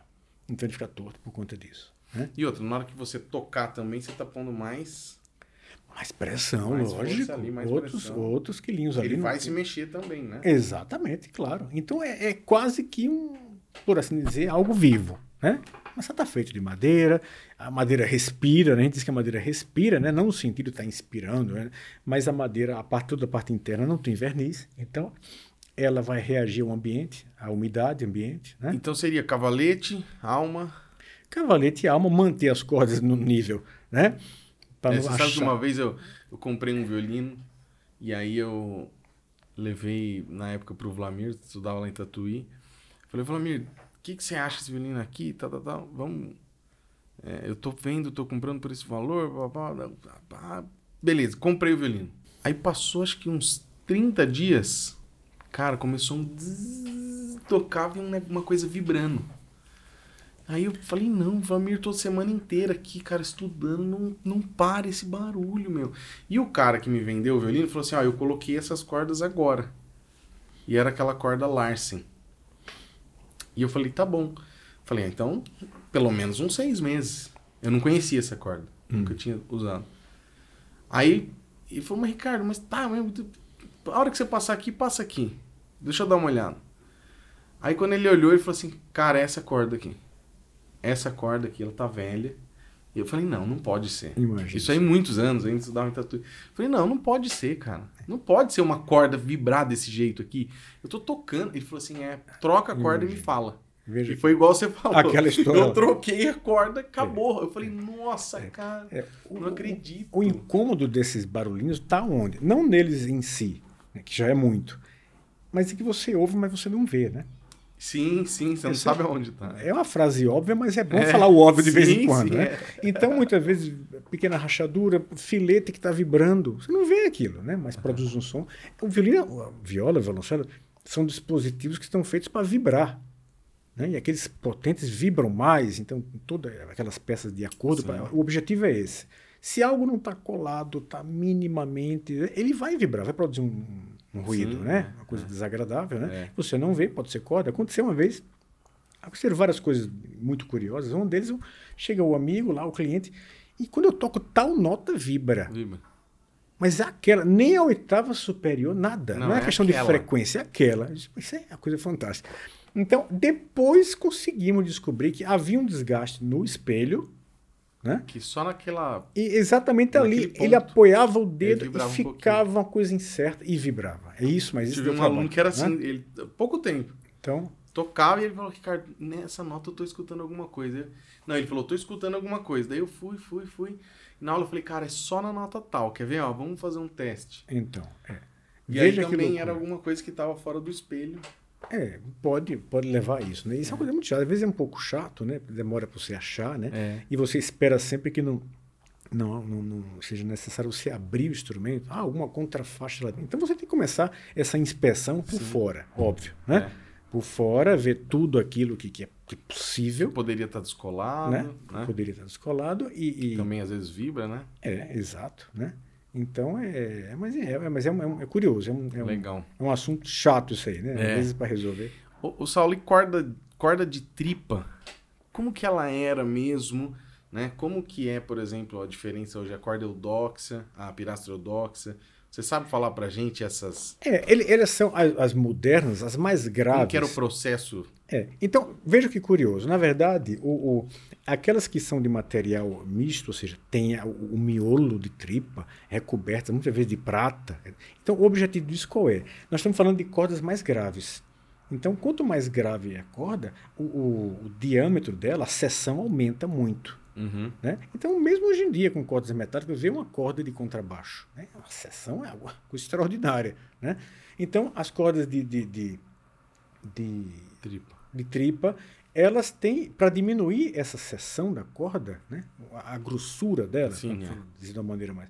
Então, se faz um pouquinho menos e coloca um, esse metal em volta para diminuir, a coisa fica mais fica viável né? mas utilizável. Ali da, da beleza Mas naquela sonora. época eles já colocavam metal ou não? Era não, tripa, não, tripa? Já, já tem um certo tempo, mas é, as iniciais não, era tripa mesmo. Era tripa mesmo? É. Eles faziam só algum processo? Trabalhada, claro, tanto que era, era a espessura era grossa, muito é. maior. E você, mas, mas então, mas isso, que, que, problema tem isso? Ah, isso aí gera uma tensão imensa, para começar, na corda grave, né? Isso aí, então você vai, você vai ter que adaptar o instrumento àquela tensão que é muito grande, né? E não, não dá para daí afinar é claro, e, imagine tocar a, a, própria questão da altura da corda. Da, nota, a, da, da, dureza da corda, né? né? A, a, viabilidade no tocar mesmo. Tocar, né? é. Então a, evolução foi no sentido de diminuir essa seção, né? mas no caso da corda grave, algum material tem que estar tá lá. Tem que ter um peso específico. Né? Uhum. Tanto que essas cordas de tungstênio são muito, muito interessantes. Usam muito em violoncelo, né? espirocor, etc. O tungstênio ele, tem, ele é muito denso. Né? É muito peso e um volume menor. E ela soa, puxa, uma corda, e você vai ver tem um diâmetro pequeno. E isso para tocar, tocar é muito mais fácil. Né? Então você uhum. tem como você coloca aquela altura mínima e além daquilo não tem que lidar com, sei lá, 2 milímetros de diâmetro, que uhum. seria um absurdo. Legal. Né? E o cavalete do barroco era diferente ou era o mesmo? É, tinha um desenho diferente. Desenho diferente? Tinha, tinha um desenho, desenho diferente. buraquinhos? Exatamente. Mas a altura? É, não, mas é que tá. A altura tem mais baixo e tem igual. Eu volto essa coleção dos... Mais baixo? É, volto essa coleção dos instrumentos de Vivaldi. Cordas, e, e, o dedilhado dessas cordas mais grossas. Ah, um espelho muito baixo. Ah, um ângulo o espelho era mais baixo. Muito verdade, baixo. O espelho muito baixo, entendeu? É, porque se fosse igual agora. Não, não teria como, né? Iria encostar muito. Né? Com certeza. Né? Então a questão de verdade. regular tudo isso, né? De, de altura, distância entre as cordas. Outra, a questão da, do diâmetro da corda vai influir em quê? Distância entre as cordas. Imagina a corda vibrando e trastejando na corda que está ao lado. É. Né? Então tem umas limitações, é um mundo que você lida com medidas muito pequenas e aquele meio milímetro vai fazer diferença. Faz diferença. Né? Até porque tudo é questão ergométrica, porque tá, tudo aquilo nasce da mão humana, né? Uhum. desse tamanho médio de uma mão humana, né? que vai ditar o quê? Distância entre as cordas. Né? Então, é. ah, para não tracejar, separa as cordas. Assim, mas quem vai conseguir tocar? Não tem como, né? Com essas... Não dá. Né? Então você está muito, tá tudo muito amarrado, muito limitado. O Saulo, e esses violinos, esses instrumentos que você fez lá? Conta pra gente do, do, do Quarteto da Rainha, é isso, né? É.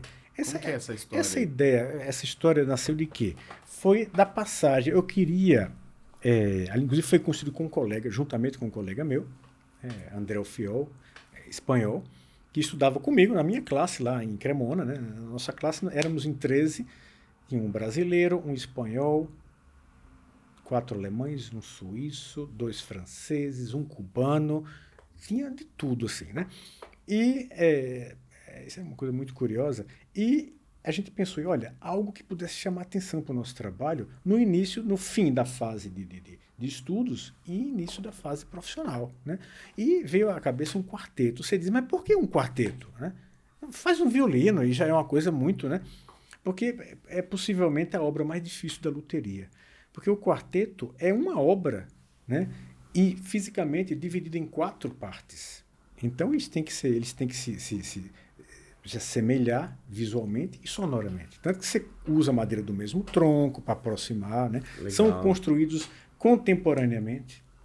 Né? No dia que você está cortando o F daqui, ele corta o F de todos eles, uhum, não, filete, tá. tudo ao mesmo tempo, né? para dar essa unidade artística, sonora, etc. Então, se você consegue fazer um bom quarteto, em suma, isso demonstra que você tem um domínio Sim. na sua arte, né? Alguma coisa você, né? Então, vamos fazer um quarteto. E a outra pergunta normalmente que faz é por que a Rainha Sofia da Espanha? Para começar, eles têm um quarteto de Stradivarius na coleção do Palácio Real. Ah, entendi. Né? E, e agora um Saulo Dantas Barreto. É, está lá também, né? então, veja que o, o, E depois a Rainha Sofia é uma espécie de embaixadora europeia da cultura, uma mulher muito culta, né? Eu era muito fã no passado de, de, de Rostropovich. Toda vez que ele ia tocar na Espanha, ela interrompia a agenda para ouvi-lo, né? Legal. É, especialmente o violoncelo era muito, muito, muito próximo ao violoncelo. Então imagine só, conseguir realizar isso tem um lado técnico-artístico dificílimo que é realizar um bom quarteto. Número um. Número dois, conseguir entregar isso uhum. para a Rainha Sofia. Não vamos esquecer que é rainha. Então a, a, a, Espanha tem a forma monárquica de governo. Nós estamos falando do chefe de Estado, né? Que você vai lá, bate Sim, na porta. É, oh, como vai a senhora vir entregar um quarteto? A coisa não é tão simples, uhum. né? Então, num primeiro momento, o meu colega conhecia um, um religioso, que era professor da rainha, mas depois essa Legal. pessoa faleceu, não foi possível o contato, né? E ficamos sem opção de, de, de estradas para chegar até essa, essa, essa, essa figura, né? E depois me veio a cabeça, mas espera aí, o único país americano que teve uma monarquia sua, né? com exceção do México, que foi uma coisa episódica, foi o Brasil. Então eu digo, eu suponho, né, eu imagino que é mais fácil para um príncipe falar com a rainha do que um governador, um deputado, que, que, que apesar de termos pessoas, né, políticos de, de, de, alto nível cultural, ao que parece a, a, grande maioria não é. E esse é um assunto que não, não, não nos interessa muito. Né? Eu, eu, tenho essa impressão. Né? É. E eu, eu me dirigi ao. Isso foi, estamos falando de 1996 a um senhor chamado Pedro Gastão de Orleans e Bragança, neto da princesa Isabel. Né? Então fui falar com ele, ele estava casado com a tia do rei da Espanha. Né? Então ele passava parte do o verão brasileiro em Petrópolis Aqui. e o verão europeu lá. Né? Então eu entrei em contato, é uma pessoa, uma figura muito, uma figura singular, né? Porque para a gente é uma coisa anacrônica, príncipe, nós estamos, né? Como é Sim. que e, imagina a, a, seguinte figura, uma pessoa muito simpática, muito brincalhão e muito culto ao mesmo tempo, um príncipe brasileiro, uma coisa difícil de, de, hoje em dia a gente imaginar, né? Foi bem. Uhum. Falei com ele, expliquei para ele a ideia qual seria. E me calado, depois ele disse: Isso é bom para o Brasil, eu vou falar com Sofia. Né? Naturalmente, toda vez que eu conto isso, eu, eu, eu, eu gosto de, de, de, comentar o que eu pensei na hora. Eu digo: Sim. opção B, né? Isso aí não é possível. Está louco, ele vai falar com a rainha. A opção A. A opção B, ele realmente ele tem acesso a, a essa figura. E ele falou. E depois ele me contou que a rainha, não, não, eu gostei de ideia, eu quero isso no palácio. Né? Essa frase o que, que significa? Que esses instrumentos passaram a fazer, foram tocados no Palácio de Madrid pelo quarteto italiano, um grupo de altíssimo nível. A rainha escolheu o programa musical para aquele momento, colocou um quarteto de Vila Lobos, um quarteto do espanhol, Castilho, e um boquerino italiano, é, e esses instrumentos, a partir daí, passaram a fazer parte do patrimônio nacional espanhol, né? que é, é, o maior status de obra de arte da Espanha. Né? Uma coisa, e o gol que nós queríamos marcar é esse, né? Ótimo. Começar a, a, a, a, fase profissional com algo desse tipo. Né? Muito bom, parabéns. Agora, uma coisa que eu falo pro pessoal, Saulo, violino colorido, cara. Eu falo pro pessoal, gente, para, não compra violino colorido né? Violino no Mercado Livre. Porque a moçada que começa a estudar, não, eu queria um violino branco. Eu queria um violino preto, eu queria um violino vermelho, rosa, né? E aí já vi gente que comprou assim, falou: "Professor, comprei esse violino rosa, esse violino branco". O cara chega com um violino assim, mas o cara pegou num, num revólver, num, num spray e pintou, cara, aquela grossura que tá de, de tinta, né? E é muito, como você falou lá no começo, como é que era? Entre o. que o italiano lá falou pra você, que era? Ah, entre o sublime e o ridículo? Entre o tem um milímetro. E o ridículo, tem um milímetro, né? É, é, é, a questão é saber se é sublime ou ridículo. Né? Esse é o problema. Exatamente. E aí, eu é, falo pessoal: não, não faz isso aí, pelo amor de Deus, não compra esses violinos pintados desse jeito. Mas eu queria mostrar então para o pessoal agora aqui, apresentar violinos, é, podemos dizer pintado? Como que é o nome que... Dessa minha seu, série? Seu, é. é. eu, tenho, eu tenho uma série pequena, né? É. Porque a quantidade é uma coisa muito lenta para se fazer.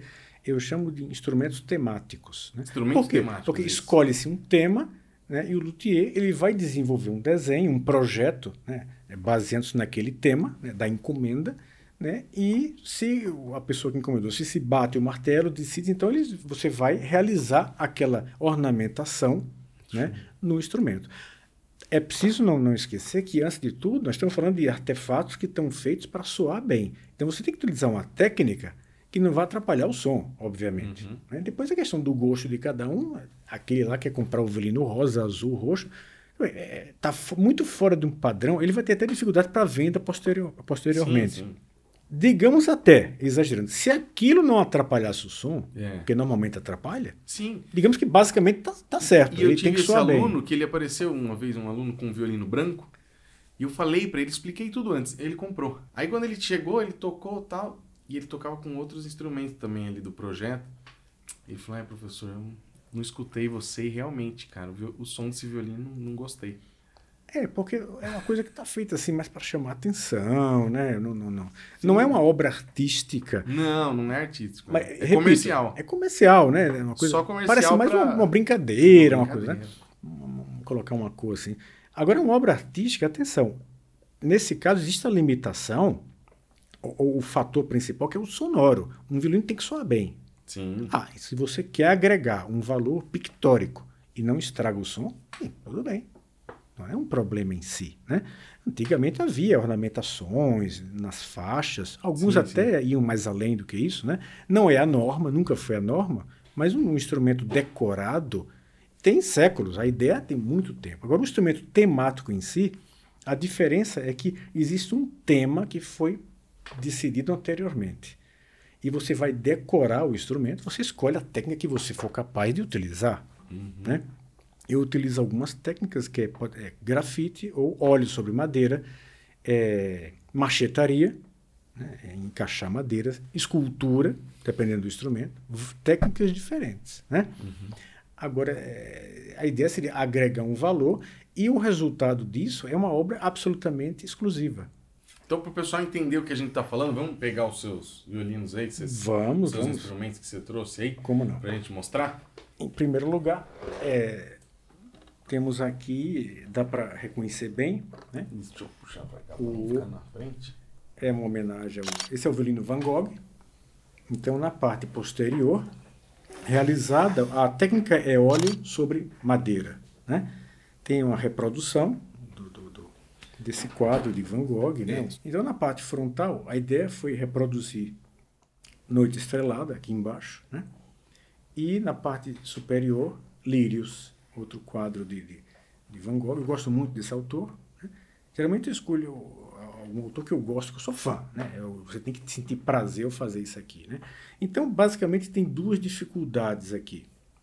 A primeira é, não esquecendo que é um, um artefato que tem que soar bem, você vai utilizar a técnica a óleo agregando o mínimo de material possível a questão da quantidade do material, que ele é equivalente a um verniz normal de um violino. Né? Então, a quantidade mínima de óleo, né? até porque existe verniz a óleo também. Né? E a outra dificuldade é que nós estamos falando de miniaturas de grandes obras. Isso dificulta bastante a execução. Sim. Né? Então, é, você quer fazer a coisa delicada, pormenorizada, uma, uma reprodução de alto nível, é, isso aqui significa meses de trabalho. Sim. Né? Então, o objetivo é esse. É uma peça Só na hora de fazer esse trabalho artístico aí, Exato, né? né? Fora a construção do instrumento. muito bem. Até porque a minha tela, nesse caso, é um violino. Sim. Né? Então, espera-se que o instrumento soe bem. Então, Uhum. é, a utilização é absolutamente normal. Né? Note que, por exemplo, nessas partes onde, onde normalmente se desgasta o instrumento, não tem nenhum, nenhum tipo de pintura. Né? Sim. Então, eu vou tocar o instrumento, é natural que em Pra posições Isso, agudas, é. né? a mão encosta aqui, então não vai acontecer nada. E a manutenção é a mesma de qualquer violino. Ou seja, é, ah, então um pouco desgastou, você coloca um pouquinho de verniz, vai no luthier com frequência e vai mantendo aquilo. Em caso de algum acidente grave, que pode acontecer, então você vai ter a mais o que? A questão de, de alguma recuperação de uma, de uma pintura. Né? Então, mas espera-se que, que vale a pena você, para ter uma beleza a mais, você assumir Sim. esse ônus. E, né? e- e é um, então, um violino que dá para tocar e vai ter um som. Inclusive, você falou que tem alguém já tocando Não, aí com tem violino, gente né? que toca, absolutamente Tem gente sim. tocando. Entendeu? Tanto com a técnica do óleo sobre madeira, como outras técnicas também. Né? Uhum. Algumas vezes é, tem uma, uma escultura, uma mini escultura no lugar da voluta, né? Então, é, é isso aqui fica um, é um exemplo de um instrumento temático, né? Uma homenagem ao, ao É, vou pôr aí as fotos. Esse aí é o violino Van? Gogh. Van Gogh. Van Gogh. Você tem também a, a viola. Como é que é o nome dessa viola? É, Klimt. Viola Clint. É muito legal. Então, eu gosto muito desse autor também. Alguns quadros dele estão Do reproduzidos Clint, né? aqui. Essa, então, a Klimt, viola? Clint. O Beijo, né? e As Três Idades da Mulher, Judite e outras obras dele. Né? É, aqui a técnica é a mesma, é óleo sobre madeira, inclusive com detalhes em ouro, né? folha de ouro que ele também utilizava, né? douração ou douratura, né? como isso aqui. Né? É, Então, essas partes douradas estão. é ouro Folha de 22, ouro, né? é ouro 22 quilates, que é o que se utiliza nessa técnica. Isso vai agregando mais valor também para o instrumento. Né? Exato, né? Então, é, como instrumento, né, funciona muito bem, ao mesmo tempo que temos esse algo a mais agregado artístico, né? E repito, uma, uma peça é uma peça única, né? Muito bonito. Então, é, é, algumas pessoas perguntam com curiosidade, mas você né, você faz isso aqui, é um trabalho muito grande. Você, você diz que não faz cópia, você está copiando. Então, eu não estou copiando, né? Isso é uma reprodução. A cópia seria o quadro numa tela do mesmo tamanho. O tamanho, tudo com os mesmos Para detalhes. ali. deixar isso claro. Então, esse aqui tá- é uma reprodução feita, Na- adap- violino, adaptada. viola. Exato. Ou violoncelo, né? O Então, isso aí. violoncelo. é. Então, o violoncelo que é o que você fez aqui, que está nesse livro aqui, que ó, o pessoal Exatamente. morra de inveja aí que eu ganhei esse livro aqui. Que Conta para nós aqui, esse aqui é o. Na, na, na, capa aqui é o violoncelo que você fez do Aleijadinho. Esse é o Aleijadinho. É, exato, é uma homenagem ao Aleijadinho, nosso grande escultor, né? Um livro sensacional, fenomenal. O pessoal não encontra para comprar mais, né? Acredito que ainda circula Encontra? na Livraria Escultura, ah, é? ou, outra que ficou no lugar dela, encontra-se ainda. Então, só para vocês verem algumas imagens aí, ó. Tem as, a história, né? Mostrando aqui é, toda a construção do instrumento, né? Construção, Tem, várias fotos. Tem a apresentação do Antônio Menezes. Apresentação do Antônio Menezes desse trabalho, do, e do, do instrumento. Do instrumento né? do Aleijadinho, é, né? que é o violoncelo. Exato, ele tocou no Municipal do Rio com o violoncelo Aleijadinho. E, e quem quiser comprar um violino desse aqui, você faz? Claro. É. Então, quem gosta aí de, de comprar violino pintado, pronto. Agora compra uma coisa bonita e muito bem feita, de muita qualidade. Muito obrigado. Não o velino pintado no Mercado Livre. E veja que coisa. Né? Agora é muito curioso esse aspecto aí de, de é. agregar uma, uma, cor, ou um colorido, ou um trabalho a mais, algum tipo de, né? Sim. De, de, de valor pictórico ao instrumento. Então, algumas pessoas me comentam, então você, isso aqui, você não está fazendo cópia, tudo bem, mas e, e, por que você não faz então um instrumento envelhecido? Disse, olha, é, vamos dizer que isso aqui fosse simplesmente uma cópia. Né? Só por estar tá lidando com esse material é, é algo engrandecedor para a alma. Estou lidando com grandes obras, ou criando alguma coisa minha, nesse caso é, é, é minha criação, né? e de outros também. Uhum. E quando você faz uma cópia, você está fazendo uma cópia. Né? O, o, o conceito de, de, de copista é um, de artista é outro.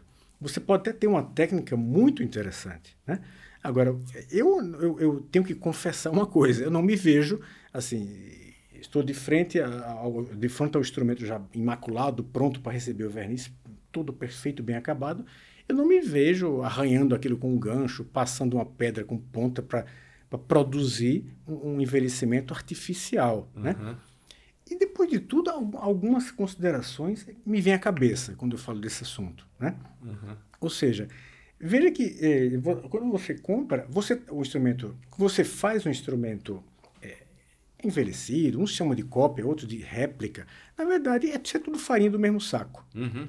Você não está criando, né? Sejamos sinceros, né? Depende do grau de perfeição da cópia, réplica, mas é tudo a mesma Muitas coisa. Muitas vezes não está fazendo nada, só está botando um verniz parecido.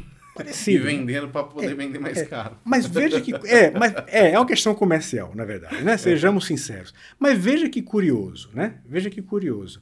É que ao fazer aquilo, você está reproduzindo artificialmente no seu instrumento uma coisa que no instrumento original aconteceu de forma natural, para começar. Mas é tudo aquilo que nós gostaríamos de ter evitado, né? Pancadinhas, rachaduras, Sim, marca de unha, é, sujeirinha, etc. Né? Aí você pega, está agregando aquilo. E faz aquilo. Você faz uma maquiagem envelhecedora do seu violino e ao mesmo tempo você se anula como artista. Eu tenho dificuldade para compreender isso. Agora, outra coisa que também outro dia me veio à cabeça essa, esse, esse, aspecto aqui, é. para terminar muito rapidamente esse, que Não, é um assunto bem, que de repente vontade. acho que nem vale muito a pena gastar muito tempo com isso, cópia, réplica, que é o seguinte. Então eu compro um instrumento que é cópia exata deste cópia exata desse Stradivarius, uhum. por exemplo. O Tucson, o Lady Blunt, etc. Note que ele será uma cópia exata por um átimo, por um, alguns segundos da vida dele. Mas o que, é que significa isso? Por quê? Depois que você já viu? Por quê? Não, não, é, não é, é mas não é só isso. Veja bem, que não é só isso. É algo mais concreto. Então, ele terminei agora essa cópia exata desse aqui, que é o original, que tem 300 anos. Isso eu terminei hoje, né? Então, a partir desse momento que ele nasceu, ele vai seguir uma estrada de envelhecimento diferente daquele, que tem as cores estabilizadas. Ele vai receber outras pancadinhas, as cores vão mudar devido à ação da luz, etc. Então, quanto mais passa o tempo, mais se distancia do original. Sim. Quanto mais passa o tempo, mais se quanto distancia mais da única qualidade que ele tinha, que era ser igual ao Stradivarius. Uhum. Então, uma espécie de investimento ao contrário. nesse sentido, né? Sim, então, por sim. isso que eu acho que não, não vale muito a pena, é um, é um gasto de tempo e é preciso reconhecer, alguns têm uma técnica extraordinária, Sim, passa muito tempo. conseguem fazer mesmo, né? né? E, e isso é muito é, próximo, isso é, é impressionante. É bonito, é um né? trabalho. É. Agora, vamos combinar que isso aí equivale ao quê? Você diz, não, Saulo, eu quero te convidar, eu vou tocar o concerto de Mozart número 3. vou tocar igual o Heifetz. Eu digo, olha, eu vou colocar o CD do Heifetz lá em casa, na minha poltrona, vou ver o original. Quando você for tocar como, como você toca, eu vou assistir. Senão é uma cópia. Né? e nós estamos falando de arte. Se luteria é arte, então como é que você vai se dedicar a fazer isso no seu instrumento? Né? Pode parecer um pouco exagerado, mas o artista ele vê as suas obras como os filhos. Você deseja o melhor futuro possível para os seus filhos. Sim. Né? Você não diz para o seu filho, olha, copie sempre aquele cara, que ele é uma maravilha, você vai se dar bem. Não, isso é um absurdo. Não. A individualidade da, da, da, da pessoa, da criança e de uma obra artística. Aliás, a, a definição de obra artística é isso, né? Uhum. Ela é única. Né? Então é. Saulo, parabéns, né? Obrigado pelo livro aqui. Adorei. E depois vocês. Quem está escutando pelo Spotify depois não está vendo isso. Né? Então entra no canal do YouTube. Na descrição vai ter o link do Saulo lá no, no Instagram dele. Você tem várias fotos, né? Exato. Nós vamos pôr aqui na. Já passou aí para vocês fotos aqui, porque ver isso de perto aqui é muito bonito, cara. Parabéns mesmo. Assim, eu, eu admiro esse tipo de coisa, porque eu sei quando. Eu não consigo mais fazer nem o oco copo, né? e aí, fazer um trabalho desse, né? E, e, detalhe, né? Depois vocês veem aí esse aí do, do, da foto do Aleijadinho, do violoncelo, por exemplo, aqui da capa. Esses traços pretos você falou que é escavado, né? No madeira, Exato. uma é uma técnica, técnica de cola. É, você lembrou bem, é uma técnica antiga, já havia nos no 700. Então não é só pintado, né? Tem Não, essa não é. parte, Não é. Então está mais para uma, uma, uma tatuagem. uma tatuagem. Entra isso, mesmo isso. na, superfície Cava abaixo, e pinta né? lá É. dentro, É né? uma técnica antiga, repito, existia na época. O próprio Stradivarius fez alguns instrumentos assim, com ornamentação nas faixas. Aquilo Sim. era desenhado, escavado, e esse espaço escavado. Põe era- algumas pedrinhas, algumas coisas. às tinha? vezes algumas pedrinhas de madrepérola entre um filete e outro, né? Isso. E nas faixas, é, aquele espaço que o que ele escavou, ele retirou a madeira, ele completou com pasta de cola e pó de ébano, né? Pó que de fica ébano. dentro. Então é, é- a É uma comparação tatuagem. é uma tatuagem, É. né? não vai acabar, né? E, vai- e essa escavaçãozinha que vai fazendo, no fim das contas, não altera drasticamente o. Não, por, som. o som. Outra boa pergunta. Não, é, efetivamente, aí tem, há uma grande inovação nesses instrumentos temáticos. Esse tipo de coisa é feita no tampo harmônico, na parte frontal. Ah, tá. Foi visto como, sempre como um tabu. Não, isso. mas a questão sonora. Não, não é por isso. É porque a madeira não é homogênea, é difícil de ser trabalhada. Você vai tirar meio milímetro e vai preencher com um material que efetivamente é uma madeira, Entendi. né? Com, com, com características físicas, acústicas, semelhante ao abeto. Então, Então você não só não tirou nada. e deixou um buraco, né? Você preencheu. Claro, claro, preencheu e e estão lá até hoje, né? Esse violoncelo está com 15 anos de idade, está tá tudo. Esse violoncelo. É, tá e ele é tudo- tocado sempre? Sim, ou é Só de tocado. colecionador? O, o proprietário ele cede para algum músico aqui, acolá, ele é Ah, tocado, legal. né? Muito, né? Então é, é, é isso, funciona normalmente. Não, eu gostei muito, admiro muito e parabéns. Nota 10. Muito obrigado. Muito bom. Saulo, você tem alguma, alguma dica, alguma mensagem que você quer para passar pro pessoal aí? Para quem quer ser luthier, né? Para quem às vezes quer começar a estudar, qual o caminho? O que, que, que, que você pode dizer pro pessoal que tá? Tenho, tenho, não, com certeza. Aliás, antes disso, eu gostaria, se fosse possível, Claro. fazer uma menção rápida a- aos patrocinadores da minha pesquisa na Itália. Sim, se- se claro, isso por favor. Possível, né? Então, da parte brasileira, eu quero agradecer ao senhor Andrezinho, quero agradecer ao professor de violino, aliás, Gerco Pinto, Ah, né? E na parte italiana, quero agradecer à Associação Nacional de Luteria Artística Italiana, da qual sou membro, e a família Moroni de Cremona. Rolando de Cremona. Então, Ótimo. dito isto, né, então a Claro. dica é, veja que o mundo da luteria é um mundo muito variado. né?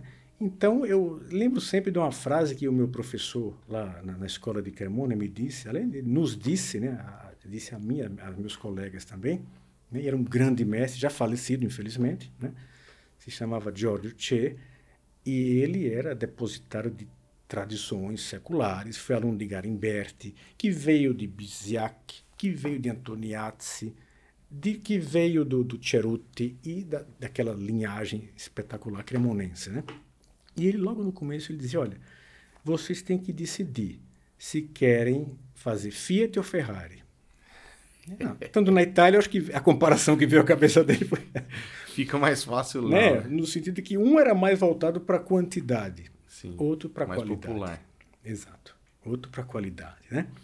Então, é, você, para você se preparar bem para fazer um, você não, eu quero seguir o, a luteria no sentido de fazer um instrumento de alta qualidade. Então, isso não é não é um, um processo rápido. Não tem como ser rápido. Isso é lento. Isso demora anos, né? Isso aí é, a pessoa tem que saber disso, né? E não é, isso não é não- não- o intuito não é desanimar, pelo contrário, é que toma em pé da realidade. Isso demora um certo tempo. Você tem que ter al- alguma disposição para trabalho com madeira, né? Você tem que ter conhecimento musical, ideal tocar algum instrumento, né? Você tem que saber julgar o que está fazendo, Uhum. pelo menos minimamente. Senão né? você fica também dependente de alguém Sempre. da sua vida. né? Não tenha dúvida, ter o contato com ótimos músicos, isso aí é exatamente onde eu ia chegar, é o super conselho. Sim. Você tem que ter contato com grandes músicos, né, do violoncelo, do violino, da viola, isso vai lhe ajudar muito. Né? É, óbvio, não esquecer um, um elemento que é esquecido em várias, várias áreas do conhecimento, que é a história. Você tem que ter um conhecimento histórico. Isto é fundamental. Não é um luxo, é fundamental, isso é básico. Tá?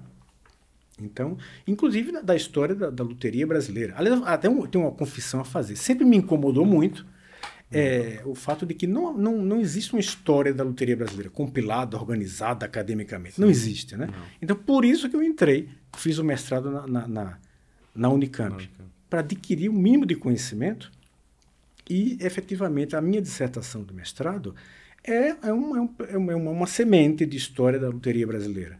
É lacunosa, é incompleta, mas pelo menos está feita em, de, de forma acadêmica. Né? É uma pesquisa que levou 10 anos. Né?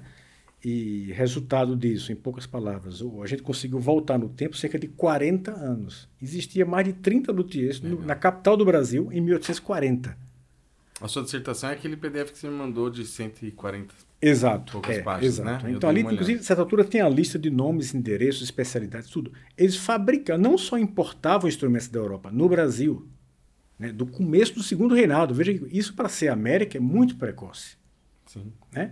Então tinha, existe uma história da luteria brasileira. E me incomodava o fato de não existir uma história da luteria brasileira. Eu tenho que confessar isso, né? De, Porque- de pouco tempo e não ter nada. Não tem nada, né? E, e, e é, aliás, o tempo até menor, né? Porque não, o que circula no mundo erudito da música, não, alguns italianos vieram no final do 1800, começo do século XX. Sim, é um fato isso. Mas muito antes disso havia. Cerca de 50 anos já havia violinos, violoncelos, violas, contrabaixos construídos no Brasil, né? O fato de que não sejam muito conhecidos já é outra história também. Um costume de muitos comerciantes arrancar etiqueta de instrumentos, porque é mais simpático vender como um possível europeu do que como um brasileiro. fora, né? O que é abominável, diga-se de passagem, mas é um fato, né? Mas então, conhecer a história, é, você, você tem que dominar as ferramentas, né? Então, aquele cara é um ótimo advogado, ele tem que conhecer a lei, mas ele tem que dominar a língua portuguesa, né? Não tem como fugir disso. Então, a- a- a- as ferramentas, a- a- nós vamos nos expressar através de nossas ferramentas. Você tem que saber construir ferramentas, projetar e construir, se for o caso. Sobretudo para aqueles que se especializam em restauro. Que muitas vezes o restauro, cada caso é um caso. Você vai fazer uma ferramenta e vai usar uma vez na vida. Uhum. Se não tiver aquilo, você não realiza o restauro. Daquilo Né? que tá precisando na minha. É algo de uma especificidade absurda. Né? Legal. Como é um ateliê de luteria, né? o ateliê de luteria é fruto de, do, daquele luthier. Ele monta o ateliê de acordo com o que ele quer. Né? Ele monta o espaço onde ele trabalha de acordo com ele. Se você tirar o o luthier daqui e trocar com aquele outro lá, vão ficar perdidos ambos. Né? Uhum. Então, especificidade máxima é afiar Legal. ferramenta, preparar, né? Você tem que desenhar. Você tem que saber. Mas, professor, eu dou aula lá há muitos anos, mas, professor, isso é chato, tem que- você tem que desenhar. Ah, mas tem todo mundo da computação, eles que é uma maravilha. Você tem que desenhar a mão livre. Você tem que saber a harmonia de curvas, côncavo, convexo. Você tem que, o mais depressa possível, se passa pelos clássicos, conhece os modelos clássicos, o mais depressa possível definir o seu modelo pessoal. Por que não? Pra ter sua personalidade. Claro, claro, é isso que conta. Você está aqui para agregar alguma coisa à história da loteria ou vai ser um eterno copista? ou, você, ou você vai cair, né? Ou você vai fazer Fiat ou você vai fazer Ferrari. Pronto. São que úteis. Os bons instrumentos, repito, atenção, nu- nunca falei mal. Os bons instrumentos artesanais são, muito, são importantes. Muita gente tem acesso àquilo, custa menos. Mas, como você falou, né? O cara, como começou a estudar violino, ele queria, ele, entusiasmou-se como solista. né? Então, não abrir mão desse sonho. Não abrir mão desse sonho. A luteria, é, é, os tempos são muito largos, né? É, espécie- o contrário do futebol, o cara com 30 anos acabou, não sei. Estou citando assim. Sim, sim. Né? É. Outros esportes, talvez até mais rapidamente, né? E é tem mercado, muito- né? Tem. Olha, Porque para o que tem de gente falando assim, não tem luthier aqui perto da minha casa, não, Não, tem luthier, não tem. É. Digamos que faltam bons luthiers. É, O Brasil tem mu- mu- muitos, tem ótimos músicos, né? Isso aí não, não podemos é, nos Sempre, queixar. né? Qualquer profissão Qualquer que o profissão. cara for bom, ele, Ele nunca vai terá, ficar sem Com serviço, né? certeza. Então, não tenha dúvida. Não, isso não é apenas repetir os chavões, etc. Mas o que é óbvio tem que ser dito. Então, você tem a parte técnica de dominar o desenho, as ferramentas, tudo. Né? Você tem que, se- tem que ser independente. Ah, mas eu estou copiando o modelo do Stradivarius. Sim, livre-se disso. Nada mais. é, Não foi esse o Entenda as le- referências. é, não foi esse o legado do Stradivarius. Não foi. Né? Stradivarius nunca copiou ninguém e tinha quem copiasse, copiar sim. Né? Ninguém vem com essa história que não tinha, porque tinha. Né? Então, esse é, é- é o, é o grande legado do Stradivarius. Né? Legal. Eu prefiro até citar, não uma opinião minha, mas do- de um desse, a minha opinião a respeito de um grande mestre, que é Stradivarius. Né? Vamos pegar essa referência aí. Né? Então, a técnica, e com técnica você vai poder criar depois. É a mesma coisa que tocar violino. Ah, eu tenho uma interpretação linda na cabeça para o concerto de Sibelius. Mas e você? Não, eu sou totalmente desafinado, minha técnica é horrível. Ah, então é inútil. É, A técnica é um meio para se é atingir um como fim. você fez esse trabalho aqui da pintura, né? Da, trabalho artístico aqui. Né? Exato. Se você não tivesse essas habilidades, não tinha feito um trabalho. Não tinha então. feito. E Você agora, poderia- uma coisa exclusiva, uma coisa né, bacana, um negócio. Você fica só Exatamente. preso nas coisas. É, então a técnica é necessária. Né? Pode ser chata, é aquela história. Senta lá na cadeira, vai trabalhar, vai estudar. Dando na cadeira. né? Não tem jeito, né? Então, a- aquela sigla muito engraçada que circula no Brasil, coisa muito engraçada, o CDF, o cara tem que ser CDF na loteria também, Se quiser ser bom. né? Não tem jeito, né? Maravilha. É isso aí. Saulo, seu, você tá sempre ativo no Instagram? Tem alguma outra rede social que você tá ou não? No, no- no Facebook, Instagram, Facebook, sobretudo. Instagram. né? YouTube não. Não, YouTube não. YouTube não. Então, aí na descrição do vídeo tá as redes sociais dele para vocês seguirem lá e conhecerem. Vão lá para ver. E mais um luthier aí para vocês poderem mandar mensagem. Tem algum luthier perto da minha casa aqui? Com certeza, às vezes conhece alguém próximo aí para ajudar vocês. Saulo, obrigado, viu? Muito obrigado pela sua contribuição aí. Tenho certeza que vai agregar muito aí pro pessoal. Eu que agradeço a oportunidade. Muito obrigado. Obrigadão.